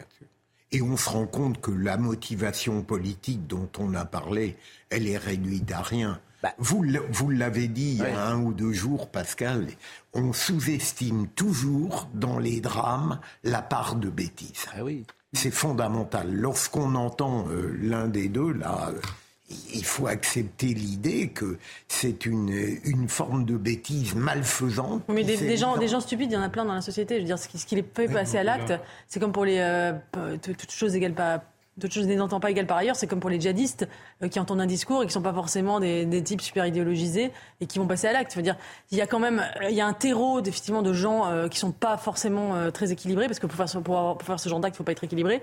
Mais il y a quand même un discours qui les fait passer à l'acte. Pourquoi ils choisissent cette personne? euh, en lien avec le président de la République, euh, c'est bien qu'il euh, y a un discours qui, imprègne les esprits. Bon, on va marquer une pause et on écoutera, parce que c'est vraiment très intéressant, je trouve, le témoignage de ces jeunes gens. Parce que tu te fais une perception exacte de ce qu'ils sont. Et ça, c'est très intéressant. Mais on va recevoir. Alors, moi, je suis très content. Et, je salue d'ailleurs notre ami Jean-Pierre Elkabach, qui doit nous écouter. Et qui m'a averti, parce que Jean-Pierre, il lit tout. Ah il regarde tout. Il sait tout, depuis toujours. Il m'a dit Pascal, faut que tu invites Jean Abitbol. Il a écrit un bouquin que j'ai lu, formidable. Les voix de votre vie, les voix de notre vie. Lui dit, Jean-Pierre, moi quand Jean-Pierre il me parle, dis, oui chef. Hein bon, oui monsieur, oui monsieur El Donc j'ai appelé euh, Jean Abitbol, bien sûr, et il va être là. Et il va parler de la voix. Et c'est vrai que la voix, dans les métiers que nous faisons, mais c'est vrai chez les comédiens, chez les chanteurs, chez les hommes politiques, bien sûr, c'est décisif. On parle toujours du physique, mais on ne parle du visage, mais on ne parle pas assez de la voix, de, l'influence de la voix. Et euh, pour euh, lancer ce thème, je vous propose par exemple une voix reconnaissable entre toutes. Écoutez.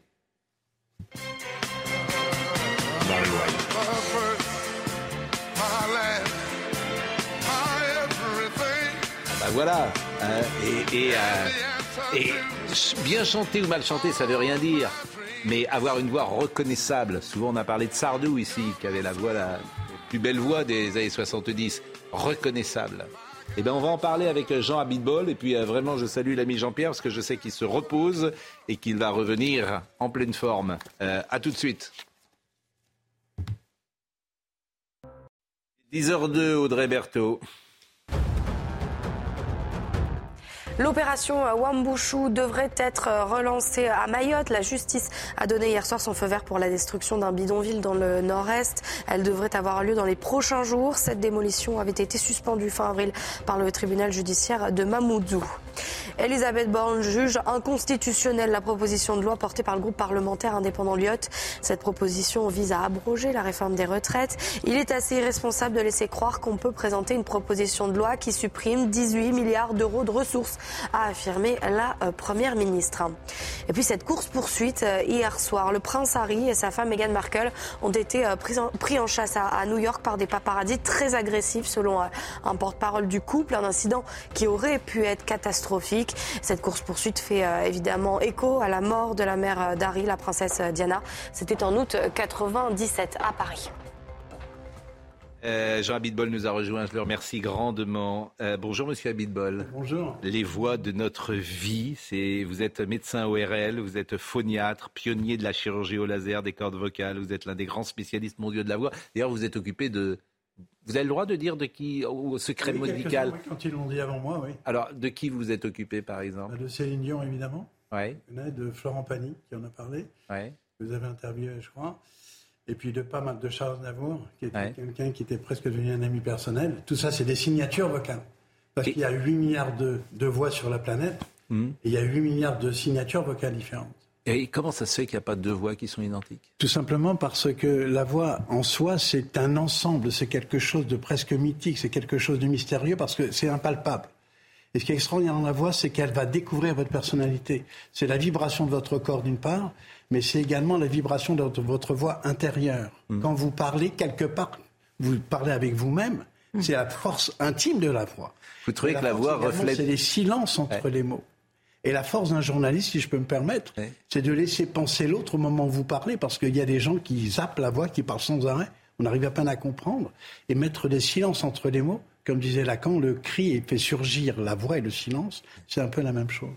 Bon, c'est absolument évidemment formidable. Euh, est-ce que euh, on insiste toujours sur le visage dans la réussite d'un homme politique euh, bon, Mais on oublie parfois la voix. Je parlais de Lionel Jospin. C'est pas être insultant de dire qu'il avait une voix, ce qu'on appelle blanche, et peut-être que sa voix n'a pas été son meilleur argument pour convaincre les Français. Absolument.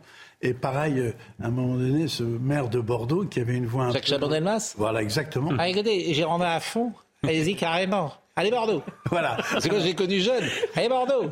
Bonjour fraternité. Moi, je, quand, je, quand je le voyais, j'étais allé à Asquin. Asquin. Allez-y carrément. Allez Bordeaux. Et j'ai rendu à fond.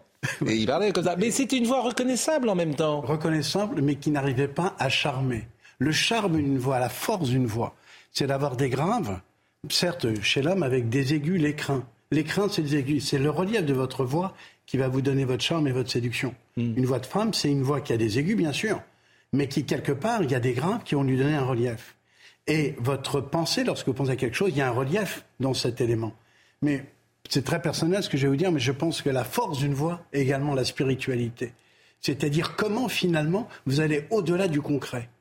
Il faut faire rêver un imitateur, un ventriloque, un magicien de la voix, un Charles Aznavour, euh, un, vous avez fait tout à l'heure écouter euh, magnifiquement bien. Oui, et on, a, on a sorti plusieurs voix, par exemple, Jean-Pierre Bariel. Formidable la voix de Jean-Pierre Mariel. Mais bon, et alors les comédiens, tu as intérêt d'avoir une voix. Philippe Noiret, Jean-Pierre Mariel, euh, Jean-Paul Belmondo, ce sont des gens qui ont des voix reconnaissables. Si on prend un exemple concret, dans, dans ce livre, il y a pas mal d'anecdotes de gens que j'ai croisés, mais un exemple concret que vous connaissez, c'est Cyrano de Bergerac. quel est l'acteur dans Cyrano de Bergerac? L'acteur, c'est pas, c'est pas du tout Cyrano, c'est la voix. Hmm. C'est la voix qui, en dessous de ce balcon de Roxane, va parler. Mais ce qu'on oublie souvent, et ce que j'ai noté dans ce livre, c'est Roxane. Alors Roxane a la beauté, mais elle a la voix. Et c'est en fait l'envers de Cyrano. Mm. Et on parle souvent de Cyrano Bergerac, quelle voix magnifique, le nez, cette tirade que tout le mm. monde connaît. Mm. Mais Roxane derrière, ce relief dans la voix. Alors, on a de la chance qu'on est jusqu'à 45 aujourd'hui, donc vous allez avoir plus de temps et, euh, pour entendre précisément. Alors, vous-même, vous avez une belle voix. je ne sais pas. mais on peut pas en même temps. Alors, la chirurgie esthétique, on peut changer son nez, son oreille, ça, mais on peut pas changer sa voix. Parce que la voix que vous entendez vous-même, oui. c'est la voix qui vient de votre lèvre jusqu'à l'oreille gauche, à l'oreille droite qui est pas la même. Si je ferme une oreille, je peux entendre la même voix, mais qui résonne à l'intérieur du corps. Mais on peut pas travailler, on peut pas changer de voix. Ah, si. Le général de Gaulle est un exemple. Ah, il avait changé de voix?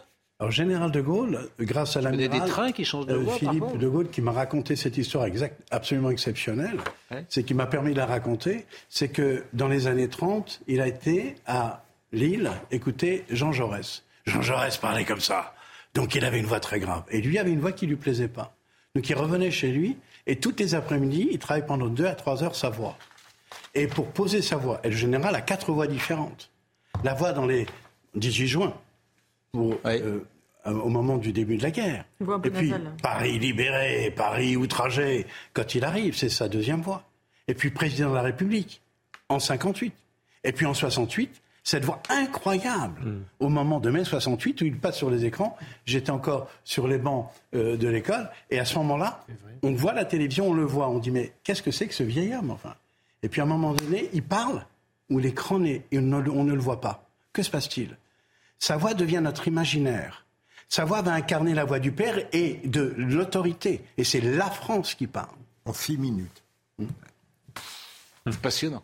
Hein, on va vous écouter euh, tout à l'heure, mais bon, l'actualité, on y revient avec, euh, je disais, l'affaire euh, Trogneux, si j'ose dire, et je voulais qu'on écoute ces jeunes gens, et notamment ce jeune homme qui dit il a la belle vie, Emmanuel Macron. C'est intéressant de voir les motivations, parce que ces gens-là, je le disais déjà hier soir, ils viennent pas sur les plateaux de télévision. On ne les entend en fait jamais. Cette France-là, on ne l'entend jamais. Et la motivation euh, d'attaquer pour lui le président de la République, c'est de dire ben, il a la belle vie, il prend le thé, etc. C'est ça qui peut-être euh, peut nous surprendre. Écoutez ces témoignages. A un de mes collègues qui est encore en garde à vue à cette heure-ci, euh, a mis deux poubelles chez, devant gens trogneux et en fait, euh, Jean-Baptiste Trogneux est sorti et a plaqué carrément mon collègue euh, à terre. Et lui, pour se défendre, ben, il lui a mis quelques coups. Voilà. Après, apparemment, il a eu 4 jours d'ITT et franchement, apparemment, il est vraiment blessé euh, grave. Et moi, quand j'étais interpellé, quand j'étais auditionné par l'OPJ, j'ai demandé bah, des preuves, euh, des preuves euh, par rapport à ça, des vidéos. Et, la vidéo nous ont dit clairement qu'elle ne pouvait pas être fonction. Mon collègue était pour défendre. Alors lui, dans son sac, il a crevé deux couteaux dans son sac. Après les restes, je connais pas, je connais pas beaucoup plus des infos. Mais moi, je suis là pour pour défendre mon collègue, je suis là pour la justice et je suis là pour euh, mon collègue ne va pas aller en prison. J'ai demandé euh, des preuves, des caméras, tout ça. Il ne veut pas nous donner. Alors pour moi, il n'y a rien. Côte cassé et nez cassé, pour moi, désolé, euh, il est resté debout tout le, toute la nuit. Hein. Pour moi, il n'y a pas cassé. À un moment, il y a un côte cassé, il est resté allongé toute la nuit. Hein. Excusez-moi de dire ça. Et en plus, il ne peut pas marcher. Hein. Pour moi, il n'y a rien. Ça, c'est que des pipeaux et c'est que des parler, parler, parler pour avoir beaucoup plus de problèmes avec lui. Ça va taper fort. Hein. Je sais, Macron, il y a un deuxième magasin pas loin. Alors, euh, je pense, un jour, on va attaquer son deuxième magasin. Hein. On pense. Mais euh, un jour, ça va taper fort. Mais en fait, pour Macron, il y a belle vie, hein, excusez-moi de dire ça. Macron, il, j'ai regardé, hein. Euh, Macron, il est là pour aller euh, boire un petit verre euh, au bar, il est là pour faire un petit voyage, il, est là pour faire tout. Mais nous, on lui demande des choses, il n'est pas là.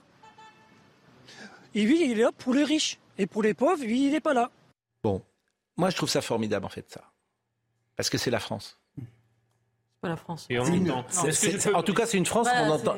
C'est la France. Parce que je dis pas que tout le monde est comme euh, ce monsieur, mais je, je, dis que beaucoup de gens qu'on n'entend jamais pensent comme ce monsieur. Et évidemment, alors ça pose un problème. On peut avoir un jugement de dire mais il dit n'importe quoi, il est ceci, il est cela, etc. Mais il le pense. Vous pouvez interviewer un Black Bloc aussi. On, on, les entend pas souvent. Mais Pascal, moi, je, oui, par rapport à ce qu'on vient d'entendre, euh, d'abord, cette voix, d'abord ce, discours-là, c'est vrai, on ne l'entend jamais. Jamais. Tel que c'est prononcé. exactement. Dans, dans, dans, sa. Voilà. Dans sa rigueur. Je me risque un commentaire en ayant rappelé que ce qui s'est passé est inadmissible et condamnable. Mais la misère, euh, euh, l'exclusion, disons, sociale est aussi une misère culturelle. Et c'est aussi une partie de la France. Il y a des personnes aujourd'hui qui n'ont plus aucun bagage culturel par différents processus de déscolarisation rapide, de milieux sociaux autour d'eux où il n'y a pas de livres, il n'y a pas de culture, il n'y a pas de, il a pas d'ouverture. Et en plus vient se greffer une haine concernant non pas la politique d'Emmanuel Macron, qu'on peut contester, mais la personne même d'Emmanuel Macron. Certains me disent ça, euh, ça vise les milieux financiers, banquiers, etc. Je ne le crois pas. Oui. Je crois qu'on est au-delà, qui s'est cristallisé sur sa personnalité peut-être le, le, syndrome du bon élève, de celui qui a tout réussi. C'est aussi instrumentalisé par certains. Oui, bien sûr. Vous ne pouvez pas l'exclure, et notamment l'ultra-gauche. Euh, elle peut, en effet. Ah, bien sûr. oui, je vous dis oui. Quand Jean-Luc Mélenchon en permanence. Je vous dis oui, mais là, ce témoignage montre aussi la, réalité d'une misère culturelle. Et intellectuelle. vous n'osez pas le dire, mais euh, je le dis pour vous. Et, hélas, c'est pas la même chose. Oui, il y a les deux. C'est pas, c'est pas, mais c'est pour ça que c'est intéressant. Hmm. Parce que c'est, comment dire, c'est, cet homme-là, c'est un. Je ne justifie rien en disant mais ça. Ce que je veux vous dire, pourquoi moi, je, euh, pourquoi je pense que c'est très important de l'entendre? Parce qu'au fond, c'est un être humain. Que si vous, vous avez euh, la chance d'être intelligent, vous n'y pouvez rien. Que si vous avez eu la chance de, bah, bien sûr, que vous, on vous a donné ça, et que Peut-être ces gens, il faut aussi les entendre. C'est ça que je veux dire. Il y a société des processus d'exclusion qui n'ont pas permis à cette personne-là de pouvoir accéder mais à, possible. à des. mais c'est possible. Voilà, j'ai le sentiment que. La mais lui, il a le sentiment, effectivement, et c'est pour ça qu'il a le sentiment euh, que. Oui, bien sûr. C'est incroyable d'ailleurs. Ce qui... Oui, il en fait le récit, oui. C'est incroyable parce qu'on ne l'entend, on n'entend jamais ça. Et c'est pas quelqu'un qui sera interrogé sur un plateau de télévision et qui viendra autour de, euh, de la table pour euh, argumenter. Et c'est très intéressant de voir la vision qu'il a euh, de la vie politique d'Emmanuel Macron. Mais bien sûr. C'est passionnant. Mais bien sûr que c'est passionnant.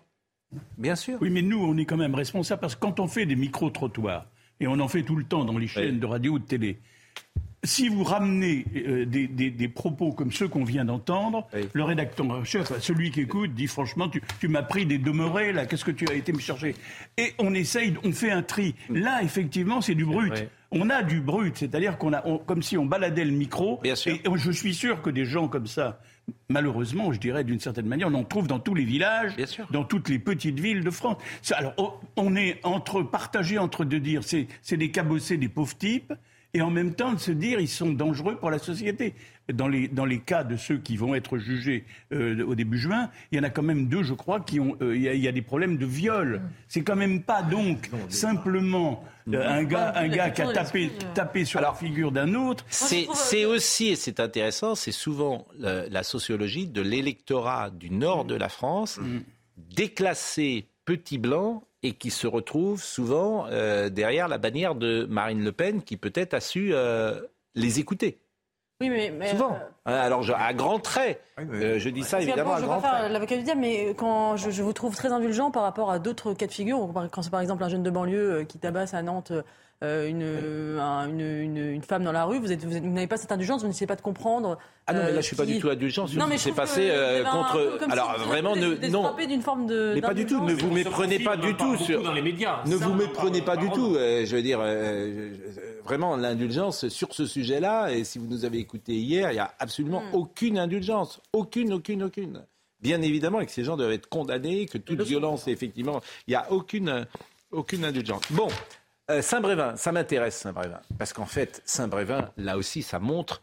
Enfin, ce qu'a dit le maire hier, je ne sais pas s'il va avoir des conséquences. Ce qu'il a dit sur le préfet de Loire-Atlantique, à qui il a adressé un courrier. Le courrier, euh, on ne lui a pas répondu, on l'a laissé tout seul, et que maintenant il est instrumentalisé, bien évidemment, parce qu'on a vu euh, un foyer d'extrême droite. Donc ah, tout le monde est parti, évidemment, faut aider le, faut sauver le soldat. comment un foyer. Oui, un foyer, euh, très certainement. Mais en fait, je on va, il, était auditionné hier devant le. Hier au Sénat. au Sénat. Par la commission des lois, ouais. Bon, et, il dit une chose qui est invraisemblable. Il s'appelle Yannick Morez, maire de Saint-Brévin. Il dit le préfet a menti. Deux fois. En fait, c'est pas rien quand même ce qu'il dit. Donc écoutez euh, Yannick Morez, maire de Saint-Brévin. Je fais un, courrier au préfet demandant en fait un, soutien de l'État parce que c'est vrai qu'on se sentait un petit peu au niveau de la commune de Saint-Brévin bah, démunis. En fait, hein. on avait l'impression de se retrouver, retrouver seul.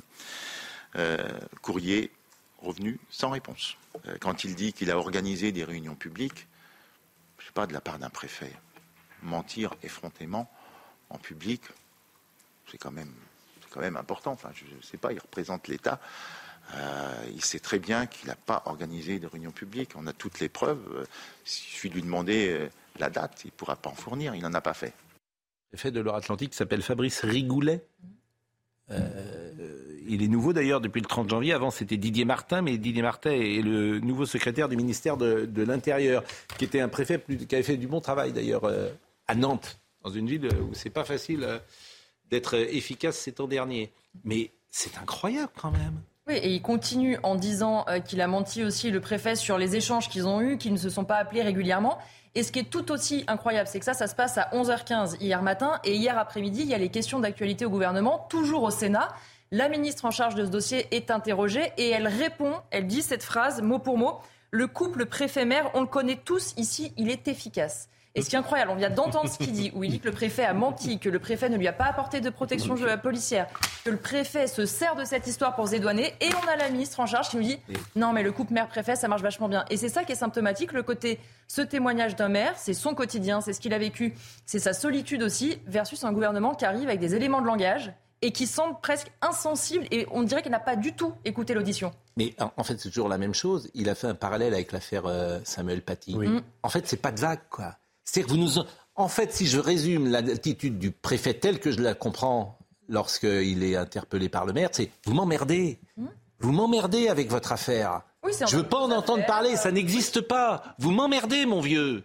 Alors, je ne peux pas vous dire autre chose. Je traduis hein, par des mots assez simples, un peu vulgaires. C'est vrai, partout, hein c'est celui qui dénonce le scandale. Oui. Alors, écoutez le deuxième passage, parce qu'il y a eu des réunions avec cette fois le sous-préfet. Je vous dis ce que dit le, ce que dit le maire, mais tout le monde devrait dire, mais l'État sert à quoi Et le commandant de gendarmerie. Et en plus, le Voilà, l'État, tu te dis, mais l'État sert à quoi? En fait, il sert à rien. L'État, il sert à mettre des masques euh, aux gens euh, et les laisser debout quand, euh, pour prendre un café. Le fameux exemple, c'est la jurisprudence prendre un café debout.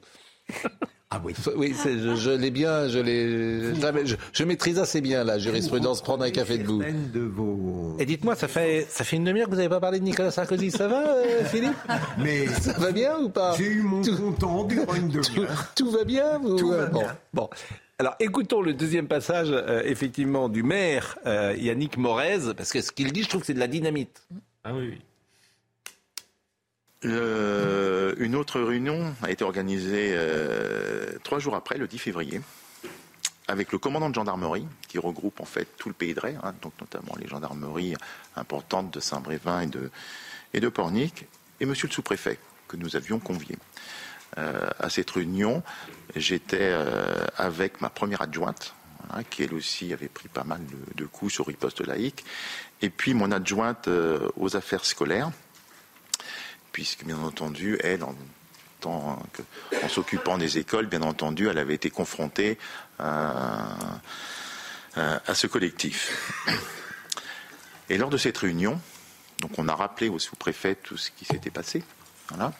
Euh, et je peux vous assurer qu'on a été quand même très très surpris. Euh, le sous-préfet nous a tout simplement dit mais les menaces, mais vous savez, moi j'en ai tous les jours des menaces. Le commandant de gendarmerie, vous savez, euh, c'est pas grand-chose, ce sont simplement des, menaces, voilà, c'est de l'intimidation, euh, ça ne sert à rien de déposer plainte, de toute façon on ne fera rien, c'est la liberté d'expression. Donc quand ils sont repartis de cette réunion, on s'est retrouvés tous les trois avec mes, deux adjointes, et je voudrais qu'on était un peu dépités, un peu choqués en fin de compte de ce qu'on avait entendu. Et là on s'est aperçu qu'on se retrouvait euh, totalement démunis, seuls, abandonnés euh, par les services de l'État, et qu'on allait devoir eh bien, euh, continuer à affronter en fin de compte cette montée en puissance là, euh, de ce collectif. euh, Gage par rapport à ça.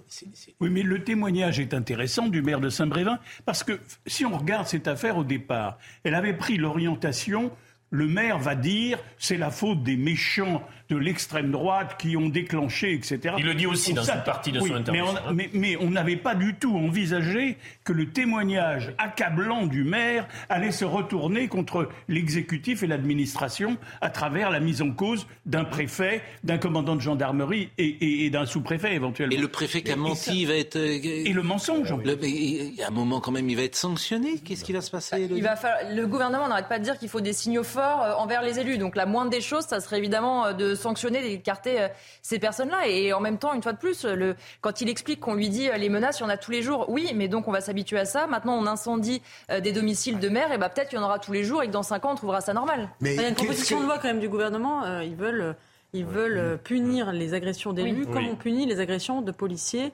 euh, ou de. Mais à, juste titre. À juste titre. Philippe Bilger. Mais je voulais demander, euh, c'est très grave, l'inertie du préfet. Qu'est-ce qu'ils auraient dû faire? Le préfet? Oui. le préfet. Il a non, demandé mais au moins une je- protection policière, à Oui, minima. oui, Au mais, faire une conférence de presse, prendre euh, l'opinion euh, à partie, Montrer dire voilà, soutien fort de l'État. faire ce qui s'est faire ce qui Entre s'est fait après en fait. Est-ce que Ce C'est fait trop tard. la pédagogie du projet Voilà. de, de, Euh, de appeler le- du centre. appeler le ministre, bien Il y a sûr. une multitude de maires qui sont agressés. Eh ben, Euh, eh ben pas seulement à cause d'un centre d'accueil qui est installé près d'une école. sensibiliser, sensibiliser euh, l'opinion, voilà ce qu'il aurait dû faire. Mais surtout pas dire, euh, vous m'ennuyez. Je veux dire, circuler, il n'y a rien à voir. Vous êtes marrant. Il était hier à Matignon. Il a donné euh, une interview en sortant. Je vous propose de l'écouter. Il dit qu'il, alors il- non seulement il arrête d'être maire, non seulement il quitte Saint-Brévin, mais il quitte la France. Si Oui. bien compris. Il va faire du bateau. Il va- Écoutez, Navigateur. écoutons.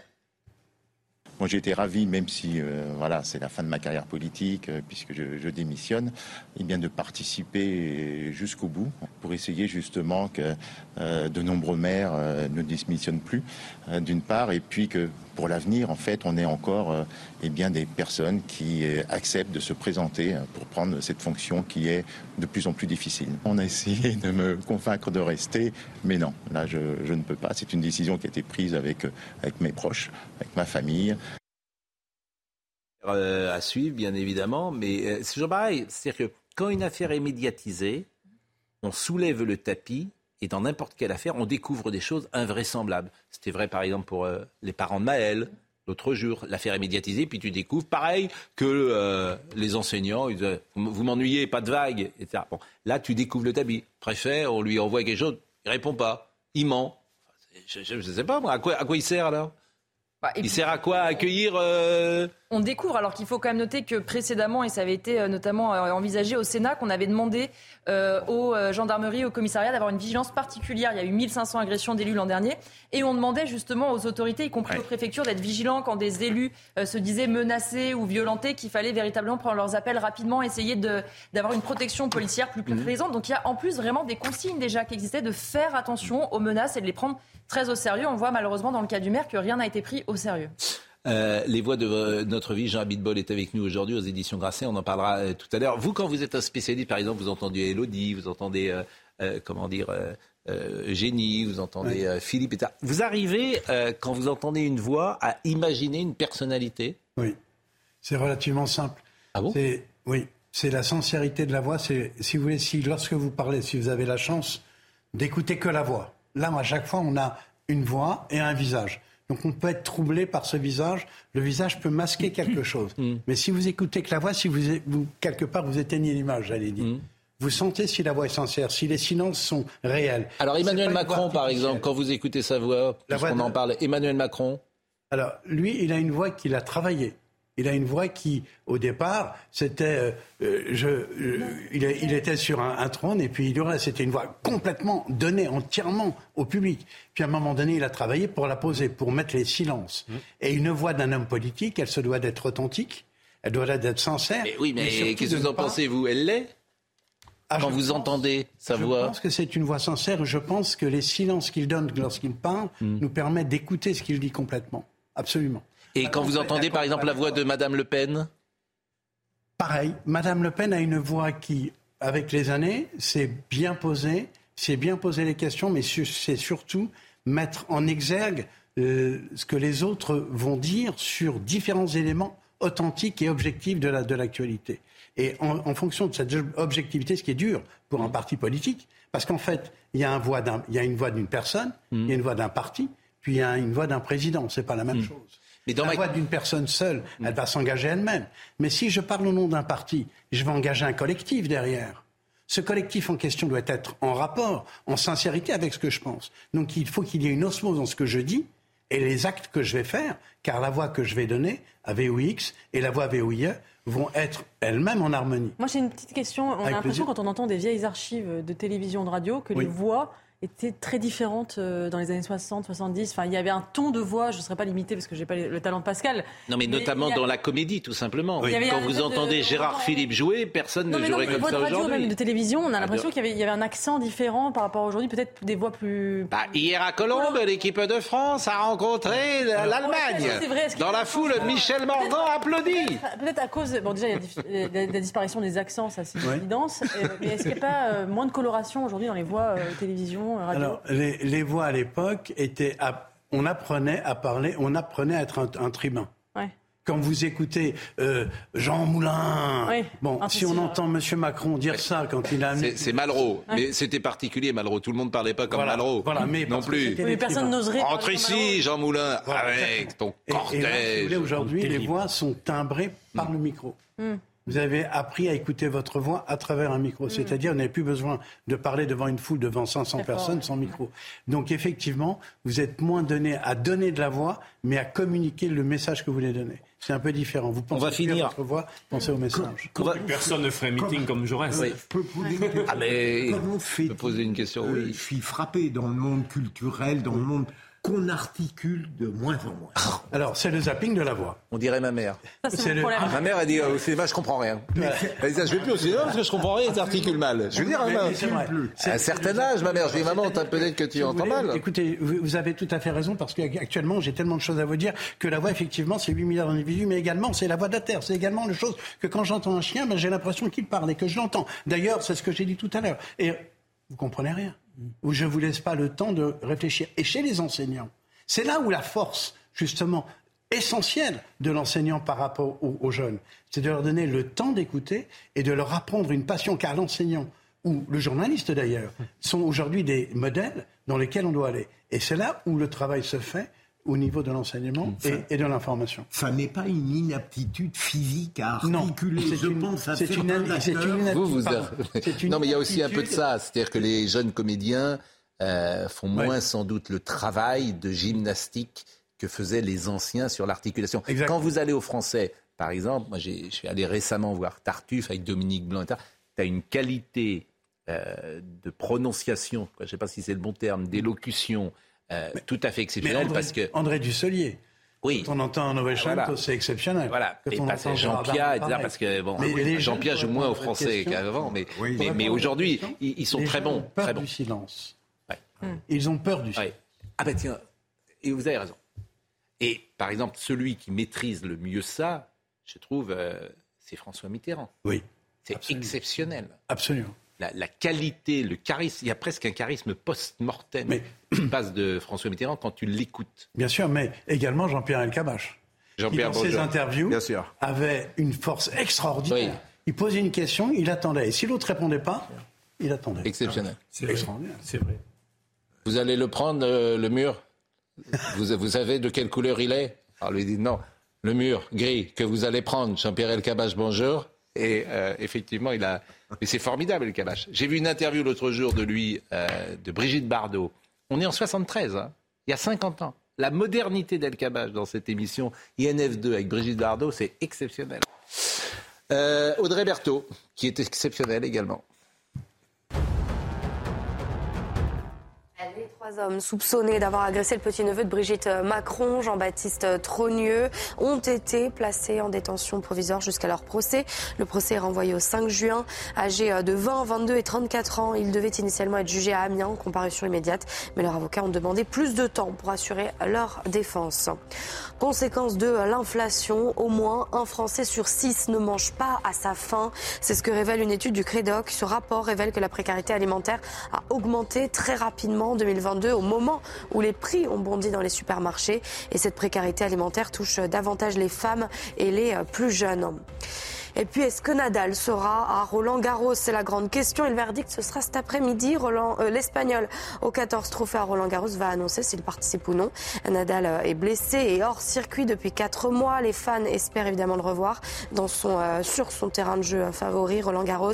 Le tournoi commence d'ailleurs dans 10 jours. Et sinon, c'est vrai que moi, ça m'est arrivé d'être parfois en colère parce que on interroge quelqu'un, j'interroge quelqu'un, et j'ai pas envie d'enchaîner parce qu'il y a un moment euh, d'émotion, et quelqu'un autour de la table reprend immédiatement la parole. Et ça me mettait euh, en, colère parce que je savais que ce mm. moment-là, il fallait lui donner sa respiration mm. et ne rien dire. Bien sûr. Mais un autre élément avec la voix. Quand vous lisez un livre, ce que dit Charles Dancy, quand vous lisez un livre, vous êtes seul avec une solitude, la solitude de l'écrivain et la solitude de la lecture. Mais quand vous parlez avec quelqu'un, si vous allez nourrir sa colère, à ce moment-là, vous créez justement une distension. Et ça, où la force d'un journaliste, c'est pas de nourrir la colère, c'est de la faire exprimer par l'autre pour tirer les éléments essentiels de ce qu'il a envie de dire. Bah, c'est ce que je fais avec Philippe Bilger.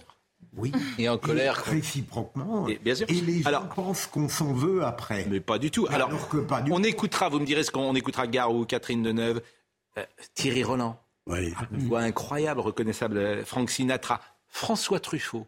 Il y a une voix absolument incroyable également. Et, alors, on pourrait en écouter mais 50 000 parce que c'est un sujet qui nous passionne tous. Mais avant ça, je voudrais vous proposer un dernier sujet. Deux suspects ont été mis en examen dans l'enquête sur le viol d'une octogénaire handicapée à son domicile à, La Courneuve. C'est une femme qui avait 83 ans. Euh, ça s'est passé le 3 mai dernier.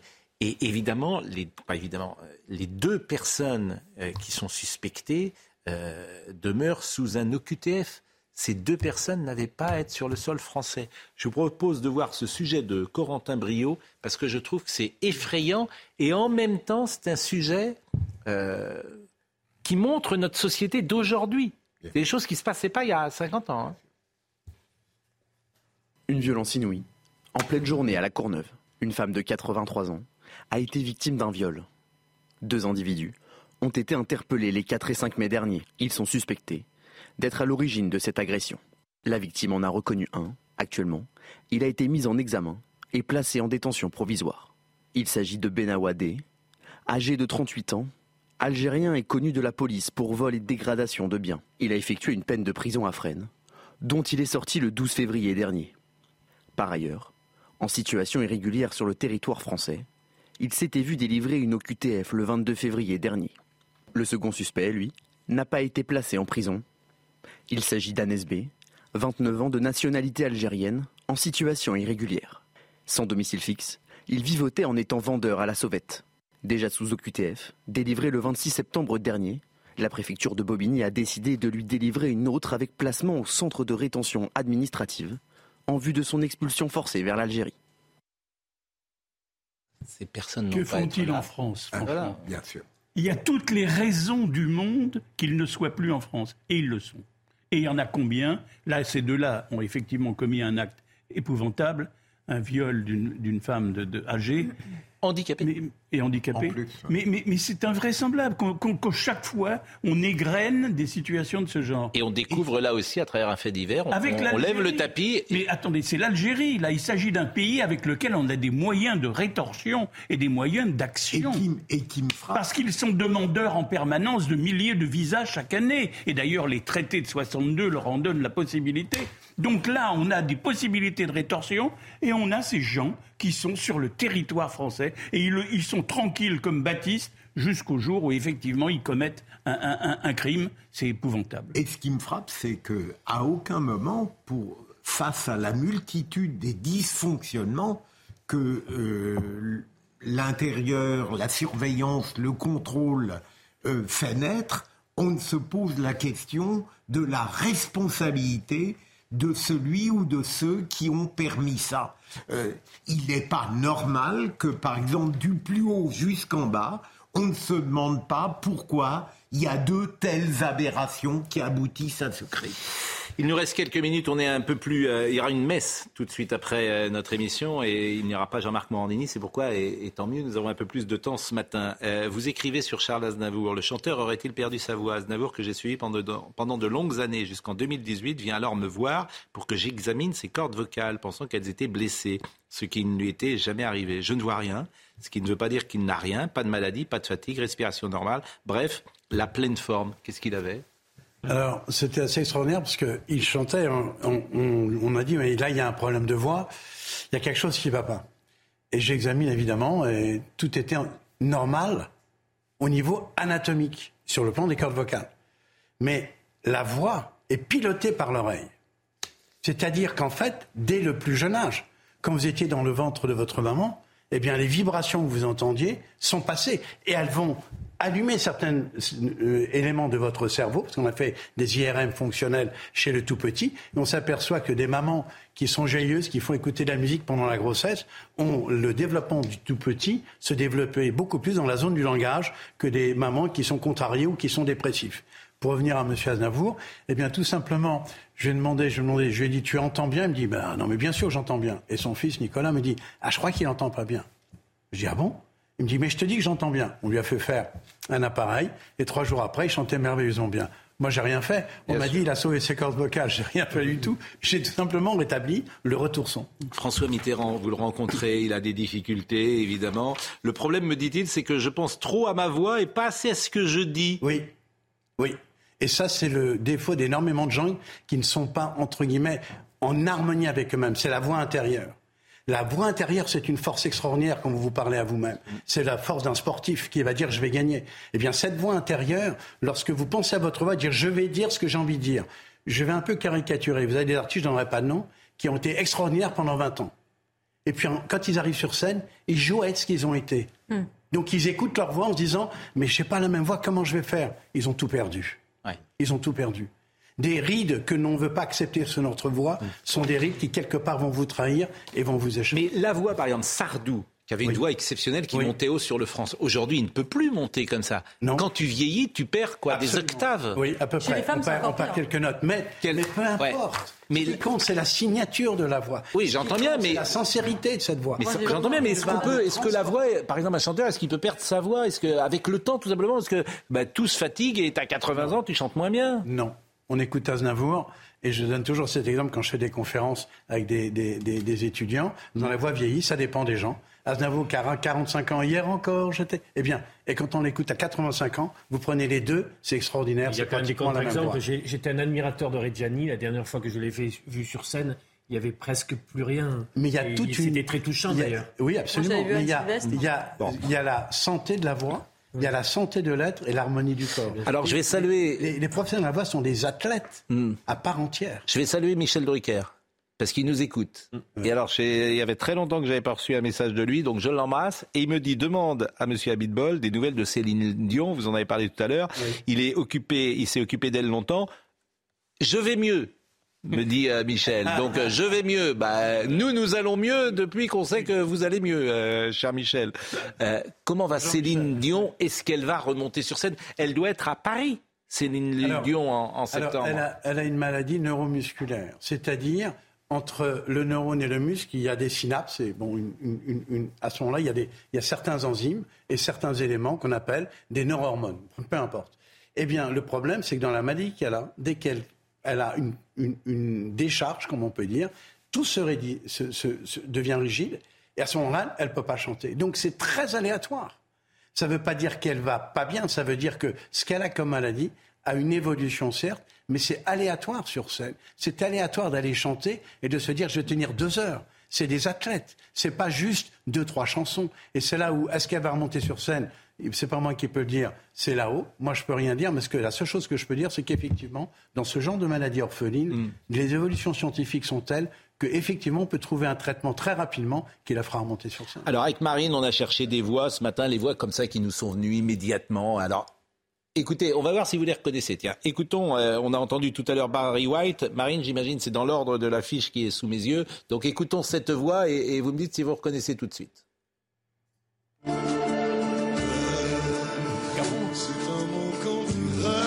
Garou, c'est la voix. Non, c'est pas Daniel euh, Lavoie. Ça- bon, ça c'est Garou. Mais Garou, c'est une voix mais incroyable. Bah, Une voix comme Garou.